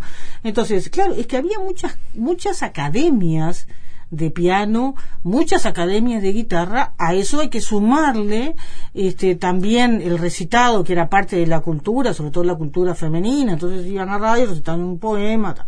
Claro, al principio todo bárbaro, después llega un momento que decís, basta, eh, vamos a escuchar algo. O se escuchaba desde el teatro, se, se- también obras de teatro, se tiraba un cable, estamos hablando de la década del 20, ¿no? Sí, sí, sí. No el teatro por radio, sino tirar un cable para, para, para escuchar, por eso estaba cerca también del teatro, del teatro Urquiza, o leer los cables de, de, de la prensa, ¿no? Esta primera radio está muy cerca de la primera sede del, del diario El Día, o sea, el diario El Día en ese momento estaba en la calle Mercedes y antes estaba por ahí cerquita. O, por ejemplo, este, otra cosa que, que se, que se estilaba mucho era, por ejemplo, las transmisiones de, de Radio Club, ¿no? Es decir, la- la- la- las sesiones también se transmitían este, por radio. Y ojo, las transmisiones eran dos horas en ese año 22, tres veces por semana. O sea, estamos hablando de transmisiones muy acotadas. Uno mira las programaciones de la década del 20 y ocupan media carilla y además están las radios este, de Buenos Aires que también se promocionaban. Cuando hay dos radios, eh, la General Electric y la Paradisábal, transmitían en días alternos para no molestarse, ¿no? Después, ya cuando todo se regula, cuando se empieza a mejorar, bueno, ahí sí, ya tenemos el despegue, yo le llamo el despegue inusitado a partir, digamos, de, de, de fines de, de- de los años 20 y comienzo de los años 30, cuando ya son radios este, mucho más, este, eh, co- con, mejores eh, eh, equipamientos, este, es, es otro momento fundacional. Pero de todos modos, y ahí ya además hay un público que dice, bueno, basta, basta de estos recitados, pero lo dicen en los documentos, es impresionante, dice, bueno, basta, queremos escuchar este, cosas de mejor calidad. Y bueno, y ahí ya la programación hay que tomarla en serio, porque son muchas horas para transmisión de muchas radios. Estamos hablando de 20 radios que transmiten todo el día. Que ahí teníamos el dial de onda media de hoy, Claro. Déjenme leer esta crónica, este- esta, esta- estas glosas que fueron publicadas en la revista Cancionera en el año 1934, antes de seguir, eh, de una columna que se llamaba Chimentos Radiotelefónicos, y dice piano de Broad, Broad Broadcasting, piano de radio, el, el piano que estaba en la emisora. Dice así, sos el condenado a muerte de las estaciones de radio, el burro de carga que soporta estoicamente las 24 horas del día sobre el lomo, la pila de agua bendita donde todo el mundo se moja y nadie se persigna, la vieja empolvada con una dentadura postiza que da más saltos que payaso de circo, Pensar que cuanto gato de albañal anda por los tejados se sienta frente a vos, piano, para tocar la comparsita. Pobre comparsa. Hay veces que se parece a un vals de Strauss y otras a la clásica marchita de los remates de Piria. Si la escuchara Matos Rodríguez, si por cada asesinato musical se encendiera una luz, Montevideo sería la ciudad más iluminada del mundo. Viejo piano de broadcasting, te miro y me da bronca al pensar que te acariciaron marfilinas manos de primorosas mujeres y tú dulcemente sonabas, y que la niña con cuatro años de piano y solfeo también llegó a vos y se la pasó tres horas haciendo estudios, escalas y más escalas, pensando quizá en aquellas de la leyenda de Julieta y Romeo. Y tú sonabas, hasta que te llegó el día fatal de la prueba de fuego, en que quedaste arruinado para toda la vida y no sonaste más, es decir, y sonaste para siempre. ¿Recuerdas aquel día en que un conocido compositor te cachó de punch ball para tocar? Bueno, después te lo digo. No, es que el piano era, era ahí todos los agujeros que había se llenaban con el piano. Es una maravilla. Walter Alfaro habla de que eh, su función era cuidar el piano, que había varios pianos. El espectador creo que tenía cuatro o cinco pianos. Sí, sí, sí, hay y, anécdotas. y él era pianos, muy prolijo sí, sí. para mantenerlos No, aspirados. incluso los pianos estaban en varias casas de, de- de- de todos los uruguayos. ¿no? y No cuando venían del extranjero, que tenían que tener el piano afinado. Pero ahí le dieron con todo el piano. Le di- Pero si se habrá salvado. Progra- programaciones, ¿no? Tocando el piano. Si no, como tú decías, había. había Y por eso esa cuestión que, que manejaba, que viene bien lo que leyó Horacio. Una maravilla. eh, complementando a lo que tú decías de, Sí. de que la gente estaba aburrida de, Mm. de escuchar siempre lo mismo, cuando iban a... Y bueno, y ahí pasó lo que pasó en los 30, ¿no? Exacto, exacto. Y ahí empieza este, esa, esa, ese diálogo fructífero y, y, y, este, y, y digamos y que atraviesa los 100 años, que es entre el, el, que produce radio y el que lo recibe, ese diálogo permanente, ¿no? Ese mostrar la cultura y ta- entonces claro, no pueden faltar las cosas que son populares, no, no, no puede y, y se nutren de esas tradiciones. Entonces no puede pasar, no puede faltar la política, no puede faltar el fútbol, no puede faltar el informativo y no puede faltar aquella costumbre de todo lo que se leía, porque en los años 20 hay una lectura eh, muy grande de lo que eran las revistas por entregas, ¿no? O sea, el- eh, una cosa es el folletín del diario, que ya es una tradición del siglo XIX, donde grandes escritores publicaban por capítulos este, determinadas obras y la gente, digamos, las iba siguiendo, sino que además estaban, por ejemplo, la novela semanal que se vendía semana a semana, vos querías terminar, tenías que comprar el número siguiente. Bueno, En España estaban los libros de callejas, Exacto. que eran Sí. pequeños libritos Claro. que se repartían. Los libros de bolsillo son Sí. una maravilla. Hay, hay estudios que nosotros además nos nutrimos del mercado editorial argentino, porque el mercado editorial argentino es muy potente. O sea, Uruguay no tiene capacidad de producir y publicar tantas revistas, entonces nutríamos de todo eso. Entonces, todo eso prepara el camino para que para el, para la escucha, eh, digamos, seriada por la ficción seriada en en radio. Entonces, el, el- las primeras transmisiones de ficción seriada, o sea, no de teatro, una cosa es el teatro por radio, después vendrán los artistas que van a la radio a leer una obra, que además se invisten de, de- se, se visten como para el teatro, ¿no? Porque eso, el personaje tiene que estar este, muy consustanciado y entonces la tra- viene de la tradición esa, ¿no? Este, después ya no, obvio, las compañías, después ya se crean compañías específicas para el radioteatro, pero los primeros se nutren el teatro, teatro, ¿no? Y, este, y, tienen sus compañías. Y entonces ahí empieza la ficción seriada, que es, bueno, hoy y si querés, mañana, pasado, o sea, seguís, seguís, seguís, hasta llegar al final. Generalmente los libretos de los años 30 venían ya con el éxito asegurado de Buenos Aires, ¿no? Eh, yo qué sé, por ejemplo, la, la novela del, que empieza en el 35 de las aventuras de Carlos Norton, este, ya venía con éxito, porque eso también ayudaba, ¿no? Venía consagrado de allá. Es más, muchos libretistas de los años 30, este, eh, porque hay un fluir de Buenos Aires, Montevideo, de autores, de escritores, etcétera, este, triunfaban acá cuando habían triunfado primero en Buenos Aires, ¿no? Esa cosa de, de avalar el Siempre se dio. Siempre, Siempre. se dio porque el mercado fuerte es Buenos Aires. El mercado disco, es decir, un ca- eh, es decir, alguien que canta, ¿dónde graba? Y si no hay para grabar en Montevideo, grabar esos, en Buenos Aires. de eso sabía mucho Carlos Gardel. Y claro, claro, Carlos Gardel, Tita Merelo, o sea, yo que sé, una lista larga. Por eso a mí siempre digo, cuando empiezan con que si es uruguayo, no importa, digo, ¿dónde grabó, dónde triunfó y dónde estaba el mercado? Estaba ahí. Y además la conexión cultural es fluida, es muy grande. Muy, y Uruguay se, bene- se beneficiaba naturalmente pero no derivado, es que formaba parte del mismo circuito, o sea, no era ajeno. Eh, yo, yo miré publicaciones en, en- en Buenos Aires y me sorprendí del espacio que le daban a la radio uruguaya, ¿no? Que, que, este, que es, que uno dice secciones de lo que se escucha en la radio uruguaya. O sea, porque la radio uruguaya también era innovadora. Y no era ajena porque la radio se ata con la cultura y no es ajena.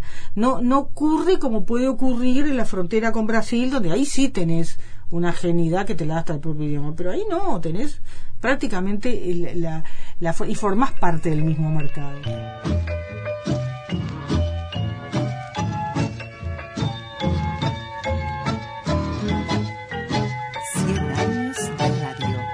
Yo como de- desde chico Walter Alfaro. cultivé el, este, el piano, toqué el piano, estudié piano, cumplí con los deseos y aspira- aspiraciones de mis padres. En fin, bastante aragán para estudiar, pero en fin hice una carrera.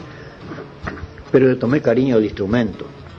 No solo cuidaba el instrumento mío, sino que los de la radio también los cuidaba.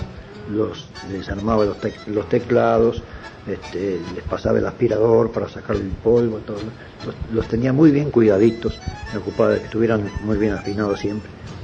Y una vez, este, ayudado por un peón de la radio, hacíamos todo el trabajo. Eh, bueno, me ocupaba de, que los instrumentos tuvieran condiciones, porque en esa época además se contrataba a, pianistas, así como distintos instrumentistas mundiales, y cuando venían a, a actuar fuera Malkusinski o tantos pianistas franceses, italianos y de otras especialidades, este, Ruggero Ricci, el vi- violinista, en fin, es larga la lista de artistas que venían a actuar en Montevideo a dar conciertos, lo contrataba la radio también. Entonces tenían, había que tener los instrumentos en condiciones, porque esa gente eh, este, los instrumentos los quiere perfectos en su afinación, en, en su teclado, en su eh, blandura de, de, de touche, como dice.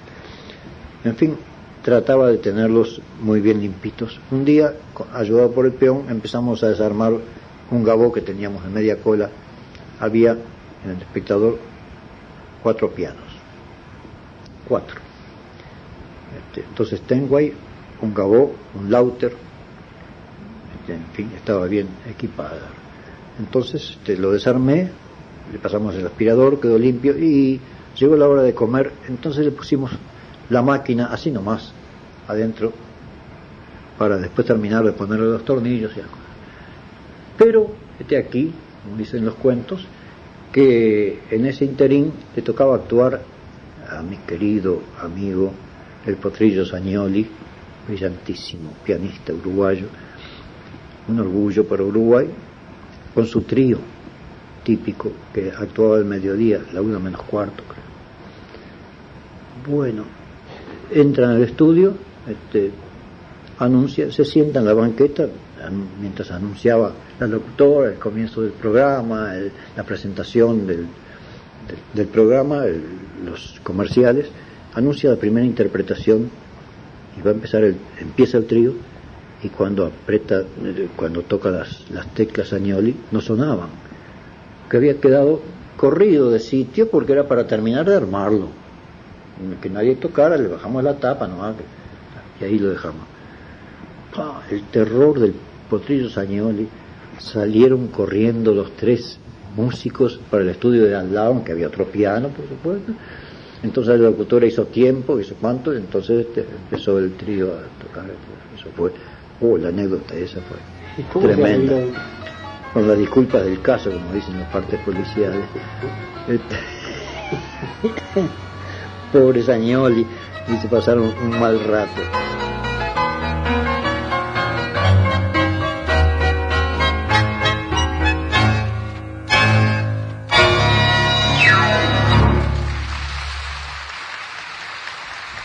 Un siglo de radio. Podcast. Radioactividades. Programas DX. Spotify. Anchor.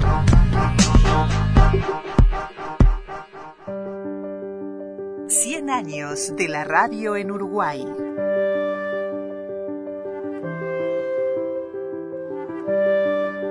Celebramos 100 años de la radio en Uruguay. Hay toda una especie de mercado que lo, lo utiliza Cine Radio Actualidad, Cancionera, eh, la, en Argentina Sintonía, Radiolandia, que es el chimento y lo que está pasando en el ambiente. Los Total. artistas que van a la radio, ¿qué opinan? Como acabo de leer esto, notas. Y no, este, lo que pasa es que fue creciendo y se crearon Sí. personajes reales que, Y que- un- una prensa que habla que sobre hablaba el de la vida de los Claro. personajes, ¿no? De, Claro. de hecho, la- la- la- la- las, las publicaciones, por ejemplo, Cancionera o Sí. algunas otras, ya entraron a hacer reportajes a, a- a los personajes de la radio de la época, entonces se volvieron, sin duda, fue, fue todo un cambio, pero ahora siempre se vivió eso de Uruguay a Argentina, ¿no? Porque Sí, Ignacio Domínguez sí, Riera sí. Sí, saltó claro. de, de Uruguay a Argentina, bueno, después un poco más allá en el tiempo, Wimpy, que eh, estaba en siete emisoras de radio entre Uruguay Pero y hay un Argentina. tema, hay un tema que es Rico, gravitante, que son eh, la propagación de las ondas. Acá en Montevideo teníamos obliterado el dial tapando eh, las emisoras argentinas con una emisora en Montevideo cada 40 kilohertz. Obviamente podíamos desplazar un poco la sintonía y escuchar como es hoy alguna emisora de Buenos Aires. En el interior es otra cosa. A la noche las emisoras de Montevideo no se escuchan. desaparecían y el público uruguayo, eh, hablemos de Durazno, de departamento No, de empiezan a escuchar con mucha potencia, lo, lo pueden experimentar hoy, las radios de Buenos Aires y de provincias eh, suenan mucho más claras y potentes que las de Montevideo que desaparecen. Y ni hablar en la frontera de Brasil, donde hasta el día de hoy ocurre que las emisoras locales, digamos, de departamentos del interior, apagan a las 10 de la noche porque ya es tan fuerte la interferencia de las emisoras, de las señales que van aumentando en las emisoras limítrofes, que eh, nadie escucha. Y después la televisión que clavó el hacha ahí en el medio de la Pero radio. siempre, co- como eh, A esa lo hora. que vivimos hoy y, y lo que hemos vivido década a década, mirando un poco para atrás, era lo que se vivió el 20 y el 30 vinculando Uruguay a Argentina, ¿no? Montevideo. Buenos Aires. Es- Y es- Radio es ese Colonia- permanente ida y vuelta, ¿no? Y es, el Sí, caso sí, de es un Radio fenómeno. Colonia Muy es un fenómeno sí, sí. increíble, Muy increíble. único, sí, es una radio frontera, digamos. Y este. está la onda corta, las X a8. En el año 37 la onda corta pasa a ser la vedette de la radio porque los aparatos empiezan a tener, eh, digamos, bandas de onda corta y está el, la guerra, la guerra civil española. Nosotros tuvimos un, un amigo de los fundadores del club donde empezó Radioactividades, que era Manuel Alfredo Barcia, Mm. donde él contaba este ya fallecido lamentablemente pero fue mi fue mi eh, quien me enseñó el hobby de la, de la radioficción y de la escucha de la onda corta Eh, él recibía en su casa eh, los gallegos porque era de origen gallego apellido Barcia venían a su casa los gallegos este, a a escuchar la radio España Independiente, la estación pirenaica que estaba en algún lugar de los Pirineos, decían ellos, que en realidad no era así, porque la verdad de la milanesa era que era una emisora de Praga, transmisores en Checoslovaquia, que le prestaban aire a esta radio España Independiente, que hacía los discursos y la propaganda contra el régimen de Franco. Pero en la guerra era importante tener la- las noticias de la guerra. Y la onda corta era, digamos, venciendo las fronteras, este, convocaba a la sintonía toda- todas las noches. La radio onda corta y el reporter eso. Eran ¿no? dos instituciones para enterarnos de lo- de los desa- del desarrollo del conflicto mundial que obviamente nos, nos, nos capturó la atención, ¿no? Ahí están los, los departamentos de prensa y inclusive hay una anécdota muy curiosa con una famosa confitería que está en el centro de Montevideo donde los estudiantes del liceo que estaba a dos cuadras y el dueño de la, de la confitería del establecimiento era pro-nazi, estaba en la lista negra, los estudiantes de la FEU de aquella época salían a, con piedras a romper las vidrieras al, al dueño que eh, se le había ocurrido propalar la- los discursos de Hitler que venía mm, y- irradiados por onda corta de la emisora alemana de ondas cortas en los parlantes a, a la calle. Entonces los estudiantes acá no a- a- atacaron a Sí, no, no, la onda Esa- corta sin duda fue un escenario de la Segunda Guerra Mundial eh, brutal, ¿no? Donde, ahí Sí. vivi- donde, donde se nutrieron las radios nuestras, Total. pero nada más donde eh, uno escuchando la onda corta podía enterarse, pero también era la guerra de las ondas.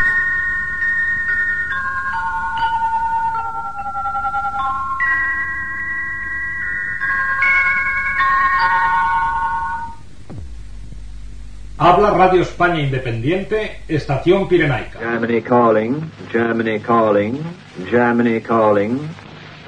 Here are the Reichsender ambush, Station Bremen and Station DXB on the 31 meter band. Desde las 11 de la mañana de hoy, el Imperio Británico está en guerra con Alemania. El señor Chamberlain ha declarado lo siguiente. Ayer celebramos consultas durante todo el día con el gobierno francés. Llegamos a la conclusión de que la intensificada acción de los alemanes contra Polonia no permite demora alguna en que dejemos en claro cuál es nuestra posición. Era un gran poder de difusión de Alemania, que da un impulso tremendo con emisoras, emisiones de- en español para América Latina que tuvo que compensar Estados Unidos creando el servicio de información al exterior que al principio se basó con, con emisoras privadas y luego crea la voz de América, ¿no? Eh, así que nosotros nacimos de ahí, de la onda corta, escuchando Exactamente, y, en la Guerra Fría. y yo recuerdo los cuentos de Raúl Barbero, que es alguien que, que mucho nos enseñó y, y que no. Que, Que son los que nos dio- memorialistas. claro, que él, él empezó a trabajar en, en los 30 en la radio, Alfaro el y pibe Raúl, Raúl, claro. y después nos contaba de, de cómo él vivió la guerra, la Segunda Guerra Mundial a través de la radio, con, ¿no? con su memoria prodigiosa. No, una, una cosa que, que, atando a lo que vos decías de, de esos cambios que se van dando, empieza a la, en la década del 30 ese cambio profundo, porque después vendrá con la Segunda Guerra, en el 39, igual que en todo el mundo, un cambio más grande, o sea, como yo le llamo la segunda fundación de la radio, porque ya es eh, otro cantar. Pero en esos años 30 hay como un traspaso generacional, ¿no? Es como que, así como vos en los años 20 decís, bueno, todos hacen de todo, este, están improvisando, están viendo qué hacen, cómo hacen con lo que tienen y con lo que pueden, y como decía Horacio, hay que esperar que llegue el repuesto, ¿no? O sea, toda una cosa así. En los años 30 ya eso está más asentado, está, más fluido, la radio ya se conoce más, pero además hay un recambio. Yo qué sé, por ejemplo, no sé, Viere, que era un comerciante, dice, bueno, ya me deshago de la radio porque que sigan otros, porque no era fácil tener una radio, porque, a ver, ¿con qué se financia esta radio? Se financia con publicidad. Entonces, este, la gente que maneja, entonces hay como una generación nacida del mundo del espectáculo o muy afín al mundo del espectáculo, incluso con esa, con eso que mencionaba hoy Horacio de la troupe, la troupe ateniense, la troupe, la, la Oxford, ¿no? Es decir, eh, estamos pensando en este, en, Víctor Solini, en Raúl y Antonio Fontaine, en Ramón Collazo, o sea, todas esas, todas esas figuras que se integran a la radio, o sea, eh, digamos, forman parte de la directiva de la radio, pero ya con otra, eh, es otra generación, es otra cabeza.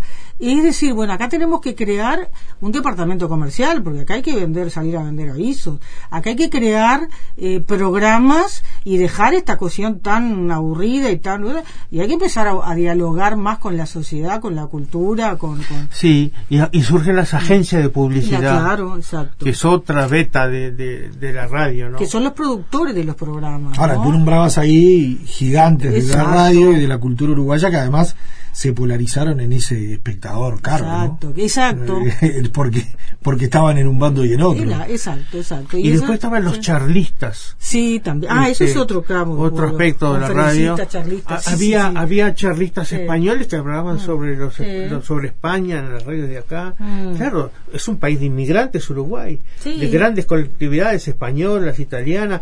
Después que Radioactividades lo hizo maravillosamente bien, la radio de las colectividades. Otro Sí, capítulo. también, ¿eh? también, que están desde los 30. Sí, sí. Están, sí, algunas sí. están, uno, Sí, uno ve sí, o sí, la sí. hora israelita, la hora, Sí, sí. y algunas en el tiempo la hora armenia, se extendieron por mucho tiempo, Sí, ¿no? sí, sí. Pero, pero, pero los charlistas y la cul- y, y lo- lo- los literatos y, y ot- digo, algunas de esas grabaciones los te- las tenemos.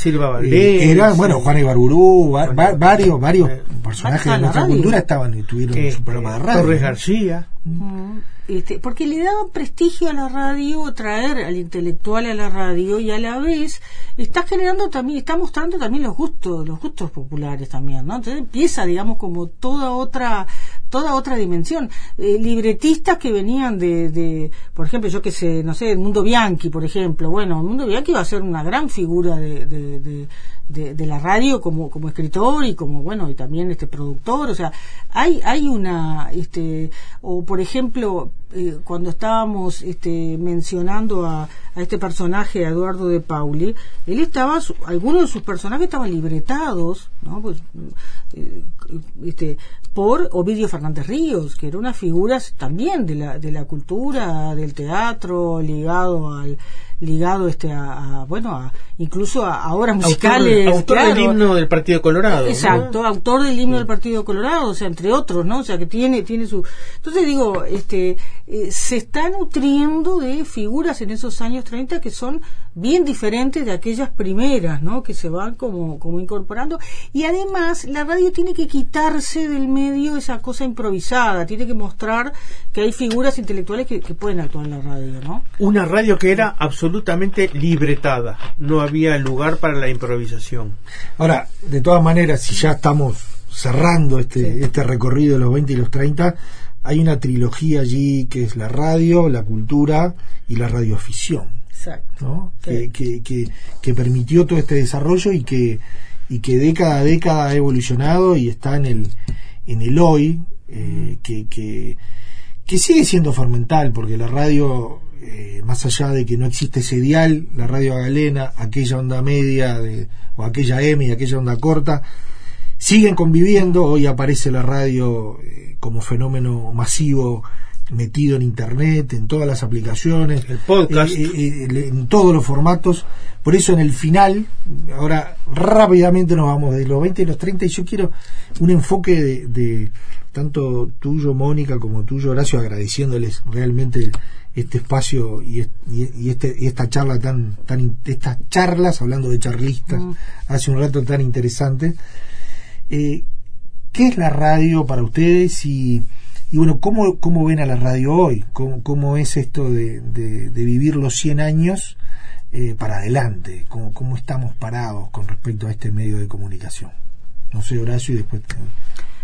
Bueno, eh, la radio en mi historia personal está ligada a en, mi memoria, digamos, está escrita en mi memoria y creo que cada vez que, que, hablo del tema o comento que investigué como historiadora la radio, primero se asombran que una historiadora investigue la radio, ¿no? Porque dicen, ¿cómo que? ¿no?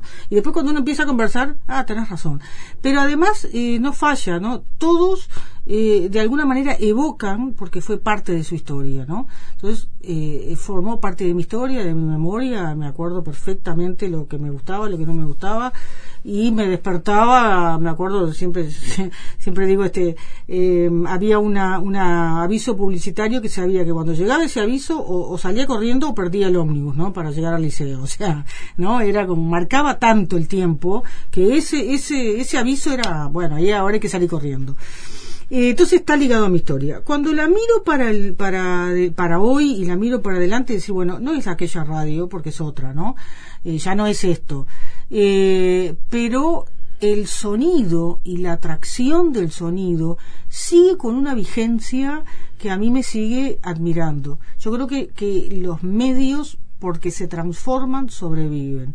Y el, la, el placer que produce el sonido aunque lo escuche de manera diferente, que ya no lo escucho en el horario que me marca la radio, sino en el que yo quiero porque lo tengo a demanda, ¿no? sigue siendo sumamente importante. Entonces yo creo que hoy quizás no estamos hablando del mundo de la radio, sino quizás diríamos, en vez de prendidos al dial, prendidos al sonido. Pero yo creo que el mundo del sonido sigue extremadamente vigente con todos los cambios y lo veo en el éxito que tienen los podcasts, la radio escuchada a la hora que, que a uno se le ocurre, este, y la cantidad de, de, transmisiones que siguen dando una vigencia muy fuerte, ¿verdad?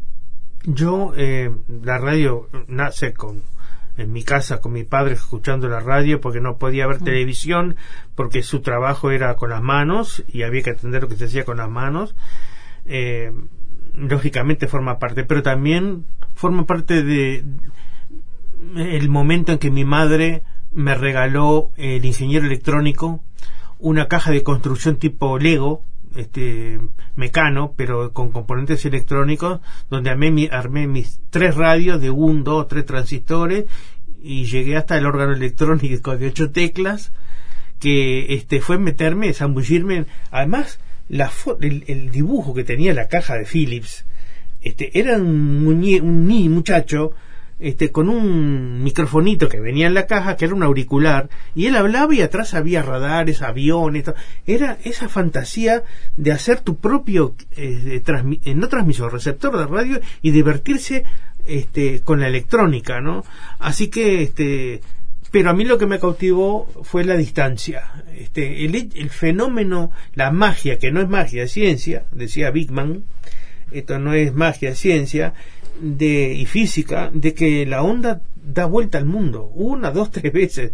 Este va, viene y viene desde galaxias y desde el infinito sideral al este, o sea, es, eso es increíble a la velocidad de la luz y que ahí en esa onda hay inteligencia, a veces más y a veces menos, que es lo que a mí un poco me hace mm, recelar con la actual radio uruguaya. Eh, yo qué sé, ¿será que hemos perdido referentes de aquella época con los cuales quedamos encantados? Que hoy me cuesta encontrar personajes que, en los cuales yo eh, dedique una sintonía, ¿no? Programas siempre hay y me, me gusta la, la, los programas culturales, me gusta la palabra hablada. Para música tengo otras plataformas que me dan sonido. Y el problema es actualmente en que la radio tradicional, aquella que escuchamos con la radio transistores, antes con las la válvulas, está aquejada de las interferencias que antes no existían. Tenemos tanto ruido de contaminación eléctrica y radio, radioeléctrica que a mí me cuesta, eh, me saca el placer de, de, escuchar radio y me zambullo en lo que es el celular, el Bluetooth y que es radio también. Es radio porque me está transmitiendo este, imágenes en mi cerebro, la radio, eh, hace 100 años que nos está inyectando imágenes en nuestra mente, imágenes sonoras, y bueno, yo la necesito porque es compañía y siempre admiré esas voces de, de grandes locutores, recordados, de voces engoladas y también de, de improvisación, ¿no?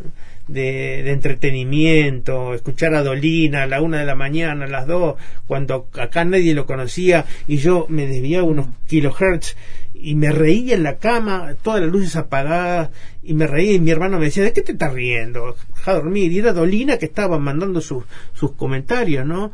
Eh, esos descubrimientos de la, de la radio, bueno, eh, forma parte de mi vida, así estamos. Bueno, gracias Horacio, gracias Mónica y bueno, feliz aniversario.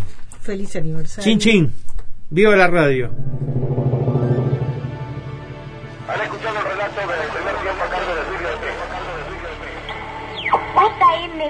Radio Centella. Iniciamos nuestra transmisión con el Bacar Mascalzones. Usa el eterno aviso. Radio Manía, CTV. Dogomar Martínez también usa el gran pantalón artesano fortificado. Gran pantalón artesano fortificado, único con garantía escrita. Escuche bien. 100 años de radio.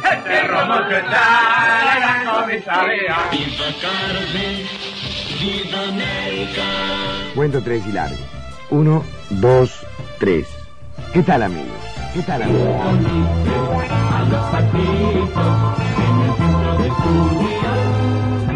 CX44 Radio Solís de Montevideo inicia hoy este programa que se transmitirá lunes y jueves de 22 y 30 a 23. A partir de este momento, tenemos mucho gusto en presentar 100 años de radio. Celebramos 100 años de la radio en Uruguay. En Facebook Radioactividades. Radioactividades. Contenidos, adelantos y noticias. Facebook. Radioactividades.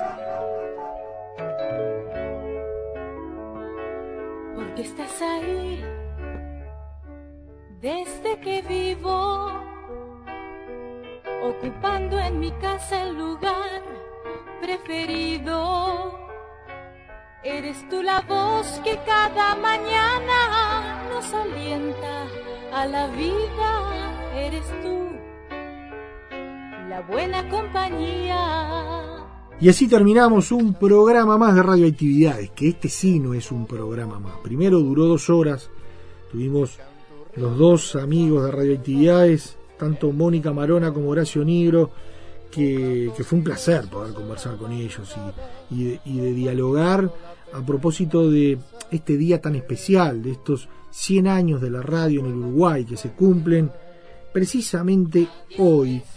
Terminamos con, con esta canción que radio es, de, de ¿no? un jingle en su momento muy conocido que quedó en la memoria de muchos y que en realidad es una canción que habla de todo lo que es la radio, eh, que es todo eso que dice y mucho más.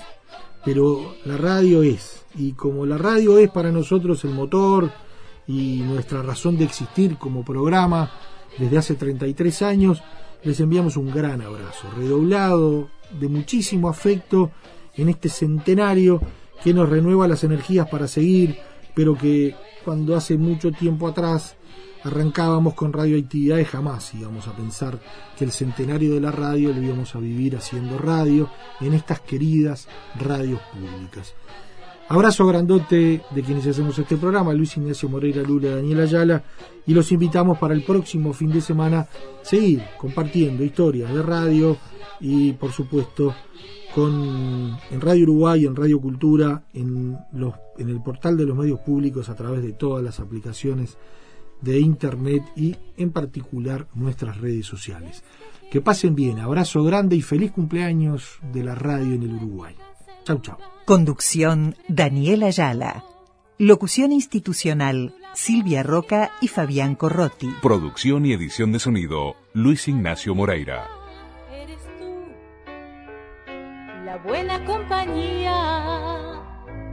porque estás ahí en todo momento, canturreando en el taxi, en el bar, en mi empleo, poblando silencios en la madrugada, compartiendo la Celebramos y la 100 risa. años de la radio en Uruguay. Celebramos 100 años de la radio en Uruguay. Radio es amistad y alegría.